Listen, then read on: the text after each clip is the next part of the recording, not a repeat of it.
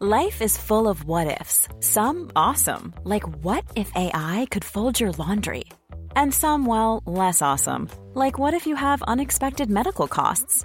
United Healthcare can help get you covered with Health Protector Guard fixed indemnity insurance plans. They supplement your primary plan to help you manage out of pocket costs. No deductibles, no enrollment periods, and especially no more what ifs. Visit uh1.com to find the Health Protector Guard plan for you. Bienvenue à tous et bon réveil dans la matinale week-end. Il est quasiment 7 euh, heures. On est ravis de vous accueillir. On est ensemble jusqu'à 10 heures avec de l'info, de l'analyse, des débats. Autour de moi sur ce plateau, euh, William Tay, président du Cercle de réflexion Le Millénaire. Bonjour. Bonjour. Et merci d'être avec nous. Erwan Barrio également, c'est la première fois que je vous accueille. Politologue et auteur du livre Le Président liquide. Avant de commencer à débattre de l'actualité et de vous donner les, titres de cette journée euh, du samedi 20 août, tout de suite la météo avec Claire Delorme. Et bonne nouvelle, le temps est plus calme et ensoleillé. Bonjour Anthony, bonjour à tous. En effet, un temps qui devient de plus en plus, calme et surtout de plus en plus ensoleillé. Nous avons encore cette perturbation qui va circuler en matinée donc de la Nouvelle-Aquitaine en remontant vers le quart nord-est avec quelques averses résiduelles qui pourraient conduire encore localement à un coup de tonnerre du Jura vers l'Alsace. Partout ailleurs, c'est déjà donc de plus en plus calme avec quand même un petit peu de brumes et brouillards hein, de manière très localisée vers la Normandie ou encore vers les Ardennes. En revanche, retour du soleil en Méditerranée, mais au prix du vent, Mistral et Tramontane. Vous allez voir que dans l'après-midi, eh bien, on sera tendance à se morceler pour davantage de soleil, hein, particulièrement en direction des Pyrénées et là encore vers le rivage méditerranéen où les éclaircies seront les plus belles, mais nous pourrons quand même avoir euh, quelques averses hein, circulant là encore des Alpes du Nord en remontant euh, vers le quart nord-est. Donc pour les températures, et eh bien forcément après toutes ces salves orageuses, nous avons un mercure qui est à la baisse, donc 13 degrés pour les régions centrales, 16 degrés à Brest, 14 degrés euh, pour la Champagne, mais tout de même un 20 degrés au lever du jour en direction de Perpignan. Et donc dans l'après-midi, nous avons un mercure un plutôt homogène et stable hein, depuis ces derniers jours, compris entre 24 à 26 degrés sur l'ensemble des régions. Par contre, la chaleur recommence à monter doucement mais sûrement euh, par le sud. 31 degrés en direction de Montpellier pour cet après-midi, 30 degrés à Marseille, 27 à 29 degrés pour la vallée de la Garonne, 24 degrés à Paris, 25 degrés à Lille, tout comme à Strasbourg, 26 degrés à Lyon.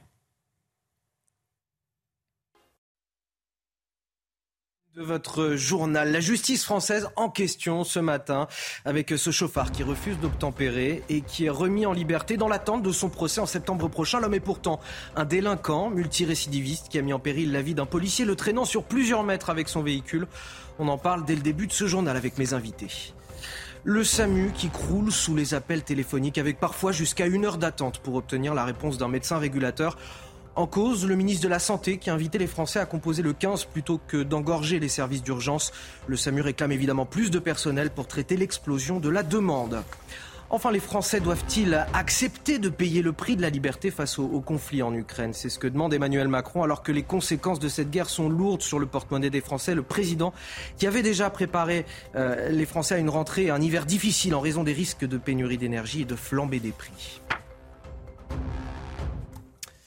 Et on commence avec euh, cet homme qui était euh, sous l'emprise de l'alcool, de la drogue. Il a refusé d'obtempérer face aux forces de l'ordre, s'est lancé dans une course-poursuite avec la police. Il a même traîné un agent accroché à sa portière sur plusieurs mètres. Et pour couronner le tout, on apprend que c'est un récidiviste. Cet homme est évidemment euh, sous les barreaux, me direz-vous? Eh bien non. Pas du tout. il a été remis en liberté ce jeudi dans l'attente de son procès le 13 septembre prochain. Retour sur ces faits qui se sont produits en, début de semaine. C'est avec Olivier Gangloff, Maureen Vidal et Inès Alicane. Il est 2 heures du matin dans la nuit de mardi à mercredi, à Porte de Clichy, dans le 17e arrondissement de Paris, quand les policiers de la brigade anticriminalité décident de contrôler une voiture avec trois hommes à son bord. L'un des policiers s'approche du véhicule et pose sa main sur la poignée de la porte. Le conducteur démarre et traîne le gardien de la paix sur plusieurs mètres. On a un criminel de la route, un véritable danger public ambulant, qui a fait un refus d'obtempérer sur des policiers de la BAC à Paris, qui a traîné un policier sur plusieurs mètres et qui a en fait pris tous les risques pour échapper aux policiers, euh, les feux rouges, la vitesse excessive.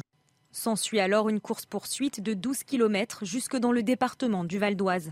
L'homme est arrêté une demi-heure plus tard, sous l'emprise d'alcool et de cannabis. Le procureur avait demandé son incarcération dans l'attente du jugement, mais il finira par être remis en liberté. Non mais on ne comprend pas cette décision de justice. Enfin, il y a certains juges qui n'ont toujours pas compris que quand on a un voyou multirécidiviste qui traîne un policier, qui est sous alcool, qui est sous stupéfiant, qui a un véritable danger ambulant, dont la récidive, c'est-à-dire le risque qu'il recommence les, faits, est assez important, puisqu'il l'a déjà démontré par son comportement et ses antécédents, en fait, eh ben, est remis en liberté en attente de son procès. L'individu a déjà été condamné à 22 reprises pour infractions liées aux stupéfiants, conduite sans permis et violence. Euh, Erwan Barrio, on vient de l'entendre, un homme condamné à 22 reprises pour infraction liée aux stupéfiants, conduite sans permis, violence, et les juges, j'imagine, qui peuvent le laisser euh, en liberté. Qu'est-ce qu'il se passe dans la tête des juges concrètement? Parce que quand on est un, Français, un citoyen, et tout comme les syndicats de police, on, vient d'entendre, c'est incompréhensible comme décision. C'est d'autant plus incompréhensible que la récidive est un facteur aggravant. S'il n'y avait même pas de facteur aggravant, le code pénal est très clair, le refus d'obtempérer est puni en France de deux ans de prison et de 15 000 euros d'amende. Il est incompréhensible que cette personne s'en sorte comme ça sans rien. Vous savez, on dit euh, nul individu n'est censé ignorer la loi. On pourrait dire nul juge n'est censé ne pas appliquer la loi. Aujourd'hui, on peut discuter est-ce qu'il faut euh, euh, des peines plus fermes, est-ce qu'il faut durcir la loi? Déjà, il faudrait que la loi soit appliquée. Et c'est ça qui exaspère nos concitoyens aujourd'hui, c'est qu'une partie de la loi, en particulier les lois qui sont censées les protéger, les lois qui sont censées lutter contre les incivilités, contre la criminalité, contre ces refus d'obtempérer, ne sont pas appliquées pour des raisons idéologiques de juges qui, à leur bon vouloir, décident ou non d'appliquer la loi. C'est ce, ceci qui doit céder, qui doit euh, cesser. William Tay, j'ai même envie d'ajouter à ce qui a été dit par euh, Erwan Barrio que euh, c'est puni de, de 5 ans lorsqu'il y a une mise en danger de la vie d'autrui, le refus d'obtempérer. là, concrètement, on a un policier qui a vu sa vie en, danger, qui a été traîné sur plusieurs meurtres alors qu'il était accroché à la portière de, de ce véhicule. C'est incompréhensible comme décision. Bah, c'est une honte parce qu'on envoie un signal. Le signal est le suivant. Vous pouvez toucher aux forces de l'ordre aux autorités dépositaires de l'ordre public et vous n'aurez rien et vous ne subirez pas les conséquences de cette attaque contre la France et cette attaque contre la République. Je pense qu'il y a deux points. Il y a une question d'idéologie et aussi une question de moyens sur les questions des moyens de la justice et sur la question de l'applicabilité des peines. Je pense qu'il y a une question idéologique, ça veut dire qu'en fait, on, a inversé le paradigme en, en, pensant, en fait, sur la question de la doctrine pénale, que ce n'est pas en mettant les, les délinquants et les criminels hors d'état de nuire et hors de la société qu'on arrivera à avoir une société qui est meilleure, mais c'est en permettant ce qu'on appelle la réinsertion. Et donc, du coup, il y a beaucoup de juges qui sont laxistes et ils ont été formés pour ça. Moi, je... Alors là, je précise hein, que, que, cet homme sera jugé le 13 septembre prochain. Il sera jugé, ça ne présage pas du jugement non, qui sera rendu on peut, derrière. On peut, considérer qu'au vu de son attitude, on aurait pu le mettre en, détention. Pourquoi est-ce bah, qu'on Il présente un danger, clairement. Bah, clairement, bah, c'est ça. 22 condamnations derrière. C'est pour ça, hein, que je parle de la question de la doctrine pénale, parce que la doctrine pénale est la suivante en France avec les principes de la justice. C'est-à-dire que quand vous êtes en danger pour la société, on vous met hors d'état de nuire de la société en vous mettant en prison. Et on a oublié, en fait, avec la justice, quels étaient les moyens essentiels et quels étaient les principes de la justice. C'est comme avec l'éducation. On veut faire toutes les choses possibles avec l'éducation. On veut faire des activités périscolaires, etc. Alors que les fonctions principales de l'éducation, c'est d'enseigner et d'instruire un enfant pour le préparer à sa vie d'adulte et le préparer à la société. Là, c'est pareil pour la justice. Il faut revenir aux fondamentaux sur la justice. Ça veut dire que quand vous avez quelqu'un qui présente un danger pour la société, il faut le mettre hors d'état de nuire. C'est le premier élément. Le deuxième point, c'est question des moyens de la justice. C'est-à-dire qu'aujourd'hui, vraisemblablement, les juges ont tellement de dossiers et ont tellement des peines qui sont encore plus graves que celles-ci. Et donc, du coup, il y a la question de l'applicabilité des peines dans la mesure où 90 000 peines ne sont pas effectuées en France. C'est-à-dire que pour les peines qui sont considérées comme non graves et mineures, aujourd'hui, c'est. C'est parce que pas de place dans les prisons. Il n'y a pas de place dans les prisons, on n'a pas de place dans les centres de détention, etc. Et donc, du coup, on n'a pas les moyens de le mettre activement en prison. C'est ces deux points-là qui peuvent expliquer cette décision. C'est une question idéologique et c'est aussi une question de moyens parce qu'il y a 90 000 peines non exécutées. Et aujourd'hui, on sait que pour les peines de moins d'un an, si la personne risque moins d'un an d'emprisonnement, eh ben, la personne n'effectuera même pas sa peine, même s'il est condamné. Encore une question peut-être sur ces, refus d'obtempérer. Erwan Barrio, on, en a 26 320 recensés, répertoriés en, 2021. C'est un refus d'obtempérer toutes les 30 euh, minutes. C'est un phénomène en progression. Comment on explique que euh, finalement les délinquants aujourd'hui et, beaucoup de personnes qui sont arrêtées par les forces de l'ordre se rebiffent contre euh, les policiers, contre nos policiers en France, nos policiers, nos gendarmes alors, il y a plusieurs phénomènes. Pourquoi cette expansion dont vous parlez? Je pense qu'il y a, euh, j'allais dire, euh, un refus d'obtempérer incompressible qui, sera toujours là, qui a toujours été là, euh, qui est celui du fait de, la délinquance. Et puis, il y a aussi un refus d'obtempérer de Français qui peuvent parfois en avoir marre de, de la limitation de plus en plus importante des vitesses. On sait que dans certains centres-villes, il faut rouler à 30 km/h. Évidemment, ça, ça, ne, ça ne justifie en rien qu'on refuse d'obtempérer devant euh, les forces de l'ordre. Mais ce que je veux dire, c'est que plus la loi est tatillonne, plus la loi euh, prend de place euh, dans la vie des concitoyens, plus les concitoyens en question peuvent être. Est-ce que c'est parce que la loi est tatillonne ou c'est parce qu'on a de plus en plus de problèmes face à l'autorité, face à l'uniforme J'allais dire les deux. J'allais dire les deux. Finalement tout à l'heure, euh, William parlait euh, du fait que la justice devait se recentrer, en particulier euh, la prison, sur sa mission première qui était de, mettre finalement les criminels les plus dangereux hors d'état de nuire. Eh bien, je dirais que la police, de la même manière, il faudrait qu'elle se recentre sur sa mission première qui est d'assurer la sécurité publique. Et il y a dans certaines parties du territoire certaines lois, certains contrôles qui parfois ne sont pas extraordinairement justifiés. Euh, on va peut-être en parler sur les magasins, euh, sur, euh, pendant le Covid, sur les masques, etc. Et je pense que la, loi serait bien mieux appliquée si elle était centrée uniquement là où, on a le, là où on en a vraiment besoin. Et donc, effectivement, il faudrait avoir des statistiques plus fines, mais un refus d'obtempérer toutes les 30 minutes, c'est énorme. Je pense qu'effectivement, il y a la crise de l'autorité de l'État. Il y a peut-être aussi que la police a, comment dire, a dilué un petit peu euh, les fonctions essentielles qui étaient les siennes pour s'occuper de choses qui finalement étaient un peu annexes et secondaires. Et ça, ça aboutit à, des drames aussi, ces refus d'obtempérer. Les policiers qui, pour se défendre, n'ont pas d'autre choix parfois que, que d'ouvrir le feu. On va revenir justement sur ce qui s'est passé, à William Tay, à, à Vénissieux, euh, près de Lyon. Euh, autre refus d'obtempérer, quatre policiers tentent de, de, contrôler un véhicule signalé comme volé. Le conducteur démarre, fonce dans leur direction. L'un d'entre eux est percuté par le véhicule. Il tire, le passager euh, est décédé, le conducteur est dans un état grave. On a appris hier soir que la garde à vue des deux policiers a été levée. Je vous propose d'écouter leur avocat procureur de la République a estimé, au, vu de l'enquête euh, réalisée euh, par, euh, par l'IGPN, que les, le cadre strict de la légitime défense était totalement, tous les éléments étaient réunis et que malheureusement l'issue dramatique que vous savez euh, est la conséquence euh, d'une réaction autorisée par la loi. Malheureusement, on s'est trouvé dans une situation où, les policiers n'avaient d'autre choix pour sauver leur vie que, que d'attenter à, la, vie des autres. Je rappelle que, que ces policiers-là font, font, le choix de ce métier pour sauver des vies. On rentre dans la police d'abord pour sauver des vies, pour aider, pour aider les gens, et, et c'est tout à fait tragique d'en arriver à, à, à cette situation-là. Alors William Ted, dans ces cas-là, on a forcément une enquête qui est ouverte par euh, l'IGPN, la police des polices. C'est normal. Elle a été ouverte dans ce cas-là pour violence volontaire par personne dépositaire de l'autorité publique ayant entraîné la mort sans intention de la donner. Une information judiciaire est aussi euh, ouverte euh, par le parquet du même chef. Mais ça pose quand même une question, celle de la protection judiciaire des forces de l'ordre et des policiers quand ils sont confrontés à ce type d'événement. Je trouve qu'on vit une inversion de valeur. C'est-à-dire qu'on se concentre davantage sur la... Et c'est la même question que sur le rodéo on se concentre davantage sur la sécurité du délinquant ou du criminel en question plutôt que sur la question des sécurités des forces de l'ordre. Et c'est pour ça que moi je parle d'inversion de valeur dans la mesure où quand vous avez ce type de scénario, en fait, pourquoi est-ce que vous avez des refus d'obtempérer? C'est parce que des personnes considèrent que ça rapporte plus de refuser d'obtempérer que ce que ça pourrait leur coûter. Et tant qu'on restera sur cette situation, c'est-à-dire que ça pourrait plus leur apporter que ce que ça pourrait leur coûter, eh ben on aura toujours des refus d'obtempérer. Parce que vous prenez un cas classique, vous avez une personne qui est souvent, et c'est souvent le cas pour les refus d'obtempérer, qui est en situation de faute, soit conduit sous, stupéfiant, soit, soit conduit sans permis de conduire, soit euh, excès de vitesse, etc. Et donc cette personne est en situation de faute. Elle se retrouve interpellée par un policier. Et donc là, son, sa, situation est simple. Soit elle continue et elle refuse d'obtempérer, soit elle s'arrête. Et dans tous les cas, si elle s'arrête, elle est sûre d'être condamnée à minima d'une contravention, soit d'une peine de prison, soit d'une amende. du coup, comment, comment fonctionne la personne? Elle fonctionne comme un agent économique rationnel. Elle considère que vaut mieux refuser d'obtempérer dans la mesure où elle risquerait rien plutôt que de s'arrêter. Mais dans le, cas, dans le cas où un policier tire, est-ce qu'il eh faut ben, présumer de la légitime défense ben, du, là où, systématiquement? C'est là où je vais y arriver. Moi, je pense que vraisemblablement, pour limiter les refus d'obtempérer,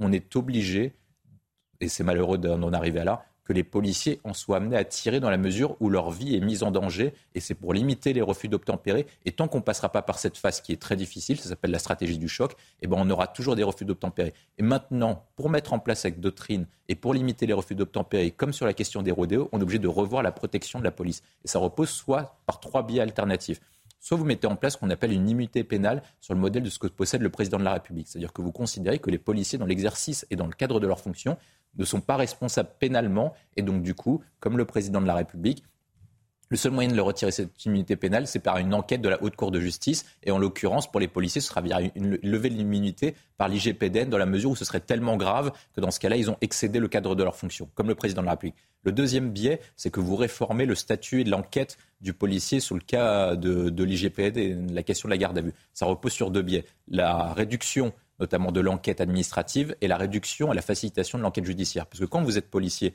et que vous êtes amené dans le cadre de vos fonctions de blesser ou de tuer quelqu'un, je ne suis pas sûr que vous le vivez bien. Je ne suis pas sûr que les policiers viennent tous les matins et se lèvent tous les matins pour exercer et pour tuer quelqu'un. Et donc du coup, ça leur, pèse ça leur pèse dessus dans la mesure où ils sont toujours sous une enquête. Et donc du coup, ils ont cette épée de Damoclès au-dessus de la tête dans la mesure où leurs carrières sont limitées, etc. Et il y a un troisième biais, c'est la question de la présomption de légitime défense. Moi, je pense que les deux biais précédents que je vous ai mentionnés sont plus efficaces que sur la question de la présomption de légitime défense, parce que ce qu'expliquent les syndicats de police, c'est que la présomption de légitime défense ne résoudra rien, et c'est juste que c'est une facilitation de procédure, mais que ça ne permettra pas de lever toutes les ambiguïtés. Je tiens à rappeler euh, ce, chiffre également, et on, l'a vu passer rapidement à, à l'antenne, les policiers ne sont pas aussi des cow-boys, hein, contrairement à ce que cherchent à avancer euh, certains, cherchent à faire croire certains. Sur 14 240 euh, refus d'obtempérer euh, comptabilisés en 2021, si on regarde les chiffres de 2021, par la police nationale, 157 ont abouti à des usages d'armes à feu sur des véhicules en mouvement. ça, ce sont les chiffres donnés par le porte-parole, la porte-parole de la police nationale. C'est à peine plus de 1% des cas. Donc voilà, ça faut vraiment relativiser ces, ces sorties d'armes par les forces de l'ordre pour arrêter des individus qui refusent refuserait d'obtempérer. Les policiers ne sont pas des cow-boys. Les policiers ne sont pas des cow-boys. Et d'ailleurs, heureusement qu'il n'y a pas un tir de police sur des véhicules qui refusent d'obtempérer toutes les 30 minutes. Parce que sinon, effectivement, ce serait le Far West. Non, moi, je pense que euh, le débat qui doit se poser, c'est celle euh, de la présomption de légitime défense. Vous dites que ce n'est pas le cœur du débat. C'est quand même quelque chose que demandent euh, certains syndicats de, de force de l'ordre. Je ne suis pas certain que la levée de, l'immunité, euh, enfin que pardon, que l'immunité pénale pour les forces de l'ordre soit la solution, puisque c'est quand même la caractéristique des régimes policiers dans lesquels finalement euh, la police est, tout permis. Euh, je, sais bien que les forces de l'ordre en France font ce métier par passion et qu'ils n'ont pas du tout de mauvaises intentions. Mais si vous dites à quelqu'un maintenant vous avez l'immunité totale, vous pouvez faire ce que vous voulez, c'est uniquement la Cour de justice. Le, président de la République a une immunité pénale, c'est pas pour autant qu'il qui trahit l'État et c'est pas pour autant qu'il fait le malin tous les matins. Mais c'est vrai que la... une personne, c'est pas des dizaines de milliers de fonctionnaires de police. Imaginez, en fait, sous Ben Ali, les, forces de l'ordre avaient l'immunité totale. Voilà. que vous, par, par rapport aux policiers, vous pensez que la plupart des policiers sont des criminels. Non, mais si vous faites ce système-là, vous rentrez dans un État policier. Il faut juste le savoir. Donc ça veut dire qu'ils auront l'immunité tota-, totale. Ils pourront faire ce qu'ils voudront. Ils ne seront pas jugés. non, quand vous avez ils seront au-dessus de la loi, de facto. quand vous avez une immunité pénale, c'est comme le président de la République, vous devez respecter la loi. Et en fait, votre immunité pénale se lève à partir du moment où vous ne respectez pas la loi. Si par cas, vous avez le président, le président Macron qui trahit et qui utilise mal l'argent public, eh ben, il pourrait être saisi par la haute cour de justice et les sénateurs et les députés pourront le destituer. Vous savez bien que c'est une procédure lourde, longue, euh, difficile et qu'on ne peut pas appliquer la même procédure pour les dizaines de milliers de forces de l'ordre en France. et de toute façon, elles ne seront pas appliquées. mais parmi les centaines de milliers d'effectifs de policiers, vous avez combien de policiers qui qui utiliseraient leurs armes à des fins personnelles et qui ne respecteraient pas la loi. actuellement, très peu, même pas une dizaine, on, a parlé sur les revues d'obtempérer, c'était à peu près 1%. Mais ce que je veux dire, c'est qu'on va avoir euh, une tentation euh, d'un recours plus important à la force et la France va devenir un pays. Mais les, Messieurs, je vous interromps un instant puisqu'il est, il est 7h16 et c'est l'heure du rappel de l'actualité. Et ce matin, c'est avec vous, Marie Conan. Le Conseil national de la refondation sera lancé à la rentrée le 8 septembre. Le chef de l'État l'a annoncé hier. Cet organe est destiné à ouvrir le dialogue avec les Français sur le chantier de l'école, de la santé et des services publics. De nombreux acteurs y participeront, parmi eux des partis politiques, des élus locaux ou encore des représentants des corps intermédiaires. Un hiver tendu en perspective. Un hiver tendu en perspective. Le prix euh, du gaz européen continue de monter en flèche. Hier, il a atteint un nouveau record, 257,40 euros le mégawattheure. En cause, la fermeture pour maintenance de Nord Stream par le géant russe Gazprom pour plusieurs jours. Il devient ainsi difficile pour l'Union européenne de se doter de réserves suffisantes de gaz pour cet hiver, tout en se passant des exportations russes. Bison futé, voire rouge tout le week-end dans le sens des retours, orange dans le sens des départs, à l'exception du quart sud-est classé rouge. Dans le sens des retours, de nombreux grands axes du pays seront fortement perturbés dès 9h et jusqu'en milieu de soirée. Le pic est attendu entre 11 et 14 heures. Et pour finir, de l'athlétisme, après avoir vu une médaille mondiale lui échapper euh, d'un rien en juillet, le Français Wilfried Apio a conquis l'argent européen du 400 mètres et vendredi à Munich. La récompense d'une saison exceptionnelle sans rien pouvoir faire contre le monstre Karsten euh, Warholm, pardon, euh, de retour au sommet. 7h18, toujours dans votre matinale week-end avec euh, William T. et Juan Barrio. Pour cette euh, première heure, on est ensemble jusqu'à 10h. On va parler des centres de régulation du SAMU qui croulent sous les appels téléphoniques. En juillet, ils ont vu leur euh, activité progresser, augmenter de 21% par rapport à l'an dernier sur le même mois. Pourquoi? Bien parce que le ministre de la Santé, François Braun, a recommandé aux Français d'appeler le 15 avant de se rendre aux urgences pour éviter évidemment le débordement des hôpitaux. Sauf que le problème est le même partout. Au SAMU, il faut aussi des moyens, du personnel pour répondre appels.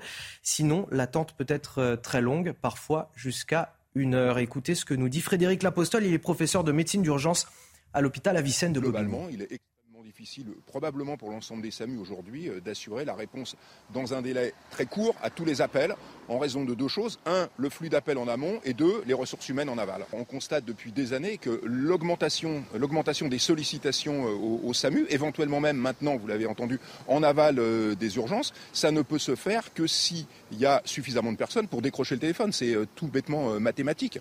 Donc il faut qu'il y ait suffisamment d'assistants de régulation médicale pour décrocher. Et derrière, il y a un deuxième étranglement qui est le médecin. Si le médecin est occupé pendant une heure à chercher un lit de réanimation pour un patient, pendant ce temps, il ne peut pas gérer cet appel. Et le but, c'est justement qu'il y ait un avis médical pour éviter que certains patients aillent à l'hôpital. William Tell, la situation elle est très inquiétante parce que des gens qui attendent plus longtemps au téléphone, ce sont des vies en jeu également. Je ne sais pas s'il faut, il faut en rire ou en pleurer. À minima, gouverner, c'est prévoir, comme le disait Richelieu, le cardinal de Richelieu.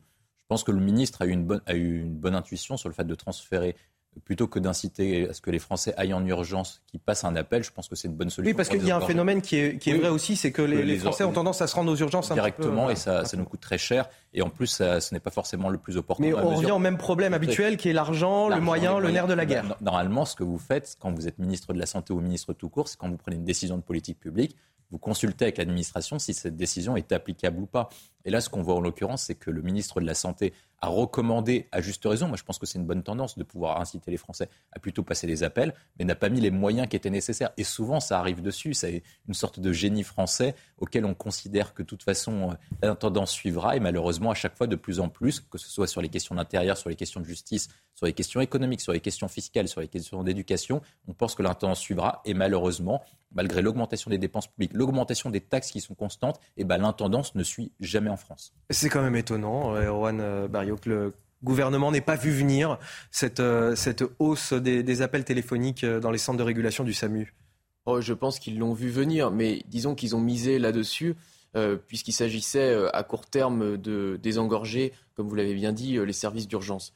Je pense que c'est un, un, gouvernement qui a du mal un petit peu à anticiper euh, mais surtout qui part d'une doctrine qui me semble assez délétère dans la santé, c'est moins on mettra de moyens pour la santé, moins les gens seront malades. Ils pensent que c'est un petit peu comme la loi de l'offre et la demande en économie. Euh, d'ailleurs, ça avait été théorisé par des ministres socialistes dans les années 80. Euh, eh bien, ils continuent d'appliquer ce théorème. Le problème, c'est que les gens sont C'est-à-dire quoi Un système de santé qui serait euh, trop facile d'accès, trop opulent, finalement, inciterait les gens à s'y rendre plus souvent pour pas grand-chose. Voilà, ce serait la sortie du week-end. C'est bien connu. Certains Français aiment bien se rendre aux urgences. Finalement pour, comme on pour, pour le plaisir voilà voilà pour le plaisir effectivement ce n'est pas du tout le cas les gens quand ils vont aux urgences c'est parce qu'ils ont une bonne raison d'y aller alors peut-être qu'il y a certains abus, mais quand on commence à pointer les abus plutôt que de voir les problèmes de structure, c'est une manière de détourner le problème. Et euh, le gouvernement, avec euh, le ministre François Braun, a eu beau jeu de détourner le problème. Voilà, là aujourd'hui, il détourne euh, ses flux sur le SAMU.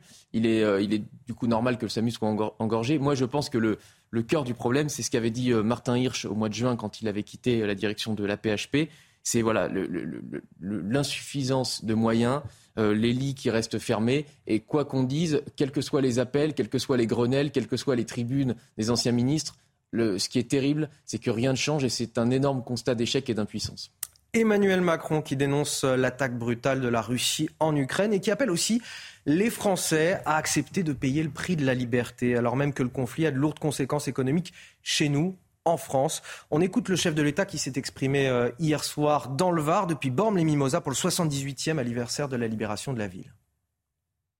Je pense à notre peuple, auquel il faudra de la force d'âme pour regarder en face le temps qui vient, résister aux incertitudes, parfois aux facilités et à l'adversité, et unis accepter de payer le prix de notre liberté et de nos valeurs. Et nous rappeler que la France, comme nation et comme république,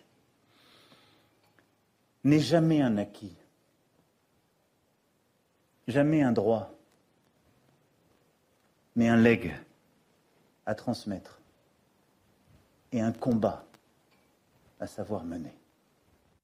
William Tay, accepter de payer le prix de notre liberté et de nos valeurs, c'est cher payé à votre avis Je pense aux Français à, la pompe ou, ceux qui font leurs courses, qui ont beaucoup de mal à payer justement en ce moment euh, le prix de cette euh, liberté. Est-ce que c'est pas un peu difficile à entendre aussi pour eux? Bah, moi, je trouve qu'Emmanuel Macron, depuis le début de l'invasion de euh, l'Ukraine, a pour la première fois tenu un discours courageux et en cohérence avec ce qu'il incarne et ce qu'il porte comme message politique. On peut être pour ou contre, mais en tout cas, au moins, il, il détaille un objectif qui est clair et au moins il dit la vérité aux Français, ce que depuis le début il n'a pas vraiment dit, notamment sur la question depuis le début de la crise en Ukraine. Moi je dis souvent quand, quand vous avez une crise géopolitique et vous devez choisir un camp, vous avez à peu près trois choix.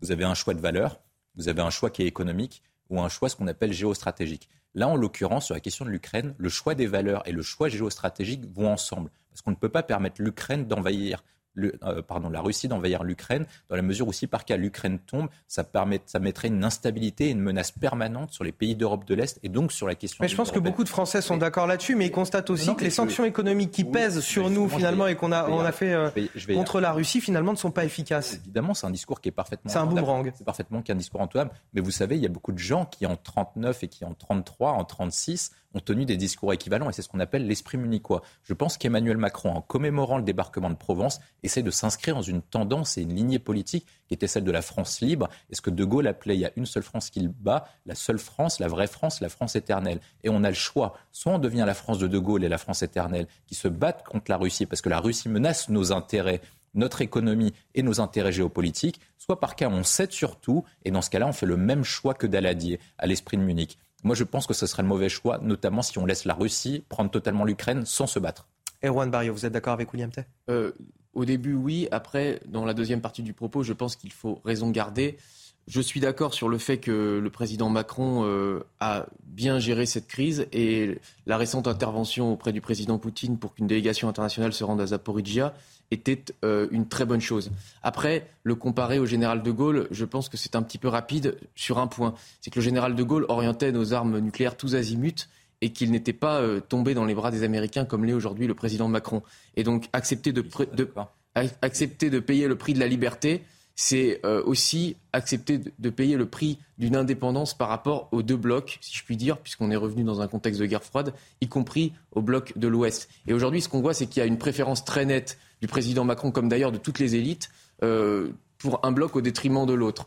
Alors effectivement, euh, on est dans un contexte où l'autre est extrêmement diabolisé, mais je pense que voilà, il faudrait que le président Macron arrive à, avoir ce balancier qu'avait eu le général de Gaulle, y compris dans les pires heures de la guerre froide. Quand, on regarde en, 10 secondes, quand on regarde en 10, euh, l'Allemagne et la France ont tout fait pour ne pas tenir la position américaine. Le problème, c'est que Zelensky est dépendant des Américains et c'est pour ça que l'Ukraine suit la position américaine. Mais la France et l'Allemagne, contrairement aux autres pays d'Europe de l'Est, ne sont pas totalement américains depuis le début de la crise. Allez, messieurs, on va marquer une courte pause. On vient dans un instant pour un nouveau journal et on commencera justement à parler euh, d'Emmanuel Macron. Il s'est exprimé à Borne-les-Mimosas. Il s'était fait discret pendant ses vacances euh, dans le Var.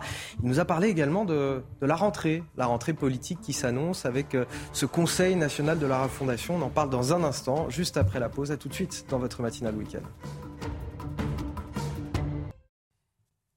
C'est une courte pause que je vous avais promis. On repart sur un nouveau journal à, 7h28 sur CNews. À la une, il avait euh, disparu des radars lors de ses vacances dans le Var. Emmanuel Macron a fait euh, hier soir sa pré-rentrée depuis Bormes-les-Mimosas avec une annonce, la date du Conseil national de la refondation. Il sera lancé, ce Conseil national de la refondation, le 8 septembre prochain. De quoi faire passer peut-être la pilule d'une rentrée sociale qui pourrait être agitée face aux réformes à venir et notamment celle des retraites. On en parle dans un instant avec vous sur ce plateau.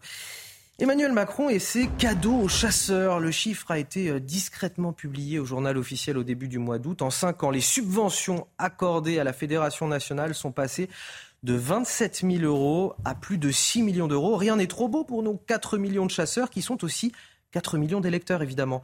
Vous nous direz ce que vous en pensez sur ce euh, plateau. Et puis enfin, notre reportage ce matin auprès d'une famille de réfugiés ukrainiens en Bretagne, entre la nostalgie du pays, la nécessité aussi de s'intégrer à la France pour reconstruire leur vie. La France qui accueille désormais plus de 100 000 Ukrainiens depuis le début de la guerre, selon l'Office français de l'immigration. Ça y est, la date est fixée. Le Conseil national de la refondation voulu par Emmanuel Macron sera lancé le 8 septembre prochain, annonce faite par le chef de l'État hier soir après la cérémonie d'anniversaire de la libération de Bormes-les-Mimosas dans le Var. Emmanuel Macron qui promet notamment un dialogue sur les grands services publics et qui réaffirme son objectif de plein emploi. Écoutez. L'agenda de rentrée sera aussi marqué par euh, le travail, on le sait. La France est confrontée à une situation on peut aller vers le plein emploi, mais il nous faut continuer à mener les réformes qui sont indispensables. C'est ce qu'on va faire là dès cette rentrée. Et puis nous aurons aussi le chantier de l'école, de la santé, nos grands services publics. Avec ce dialogue qu'on lancera dès le Conseil national de la refondation du 8 septembre. Et puis enfin les fonctions régaliennes, la sécurité, l'immigration. Vous voyez, on va avoir beaucoup de choses qui vont continuer de, de nous faire travailler, faire travailler le Parlement, le gouvernement, l'ensemble de nos élus. Nous devons être Françaises Français au chevet de notre pays unis pour nous rendre pour être plus forts. Plus forts en matière de défense, plus forts pour notre propre énergie, plus forts pour produire plus et donc travailler davantage afin de nous payer le modèle social pour protéger nos enfants, nos aînés, ceux qui en ont besoin. Ouais, Juan Barrio, on l'avait pas entendu des vacances, Emmanuel Macron, il est euh, frais comme un gardon, il y a cet optimisme un petit peu de rentrée scolaire euh, chez lui. Est-ce qu'on va déchanter euh, à votre avis?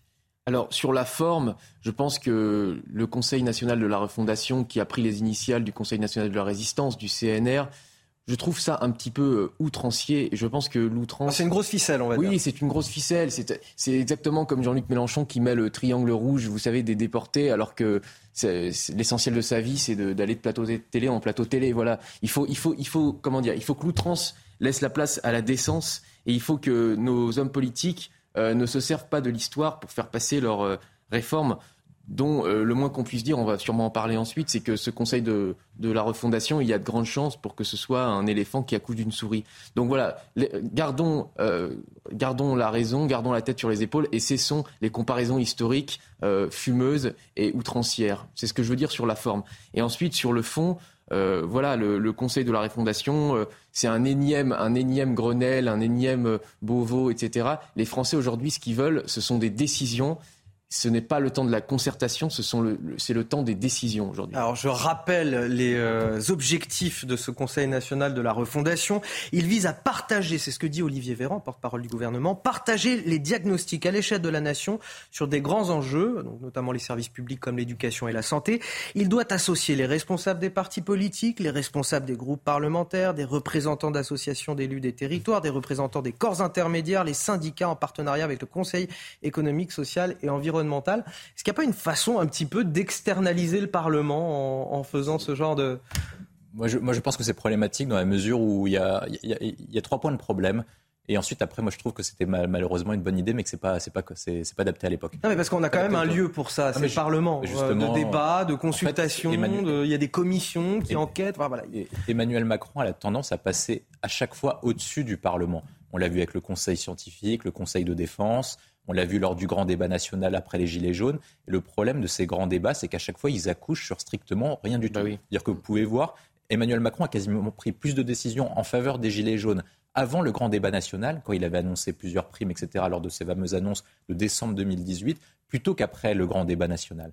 Ensuite, après, il avait annoncé une concertation avec les élus locaux. Il en a accouché strictement rien. La loi de décentralisation n'est jamais venue finalement. Et donc à chaque fois, Emmanuel Macron, lorsqu'il y a un sujet, lorsqu'il ne veut pas décider, il lance un grand débat ou un débat quelconque, et à la fin, ça n'accouche sur strictement rien. Mais surtout, il donne l'impression que les instances existantes ne sont pas suffisamment démocratiques. C'est quand même problématique de la part du chef de l'État. Ce qui est problématique, c'est que surtout, ça arrive au moment d'un quinquennat où il n'a plus la majorité absolue. Quand il a eu la majorité absolue, il pouvait externaliser une partie dans la mesure où il revenait et un dialogue plutôt social-démocrate, c'est-à-dire que vous faites cohabiter toutes les différences et tous les corps représentatifs et les corps intermédiaires. Mais là, actuellement, quand vous avez une, majorité relative, ben, de toute façon, Emmanuel Macron et sa majorité sont obligés de négocier avec les autres partis. Et donc, du coup, est-ce qu'il ne fallait pas avoir ce débat au sein de l'Assemblée nationale et au sein du Sénat, dans la mesure où c'est de la fonction législative et qu'on est revenu à une stricte lecture de la Ve République avec un président et un gouvernement qui gèrent l'exécutif et un Parlement qui légifère?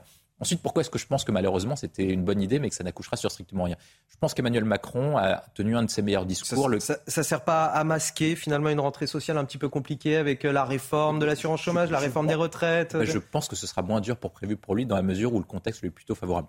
Euh, contrairement à ce qu'on dit à chaque fois. Non, je pense que c'était une bonne idée parce qu'il a tenu un de ses meilleurs discours le 14 juillet 2020 lorsqu'il a parlé des lendemains, des lendemains qui chantent et le retour des jours heureux après l'apparition de la crise sanitaire en, en février 2020. Et je pense que c'est la bonne époque et je vais expliquer pourquoi. Parce qu'on est en train de vivre une crise qui est la plus grande crise depuis la crise sanitaire, depuis la Seconde Guerre mondiale. Et après la Seconde Guerre mondiale, il fallait faire cohabiter toutes les forces en présence pour reconstruire un modèle français du XXIe siècle. Et est-ce que vous pouvez construire une vision d'ensemble sans avoir tous les leviers de société dans la mesure où les décisions qui vont être prises éventuellement pour construire ce modèle français du XXIe siècle vont dépasser le mandat d'Emmanuel Macron? Et si Emmanuel Macron ne peut pas se représenter en, en 2027, il est obligé de faire asseoir ses décisions sur une majorité qui soit très large. Et c'est l'objectif du commissariat au plan. C'est ce que faisaient à l'époque les forces, de, les forces de la 4 République et ça a été poursuivi par le général de Gaulle. Et c'est ce qui nous a permis d'avoir les 30 gorges, c'est-à-dire prendre des décisions qui restent après le mandat. Et je pense que c'est ça qui est intéressant lorsque vous voulez imaginer en démocratie, c'est une des faiblesses de la démocratie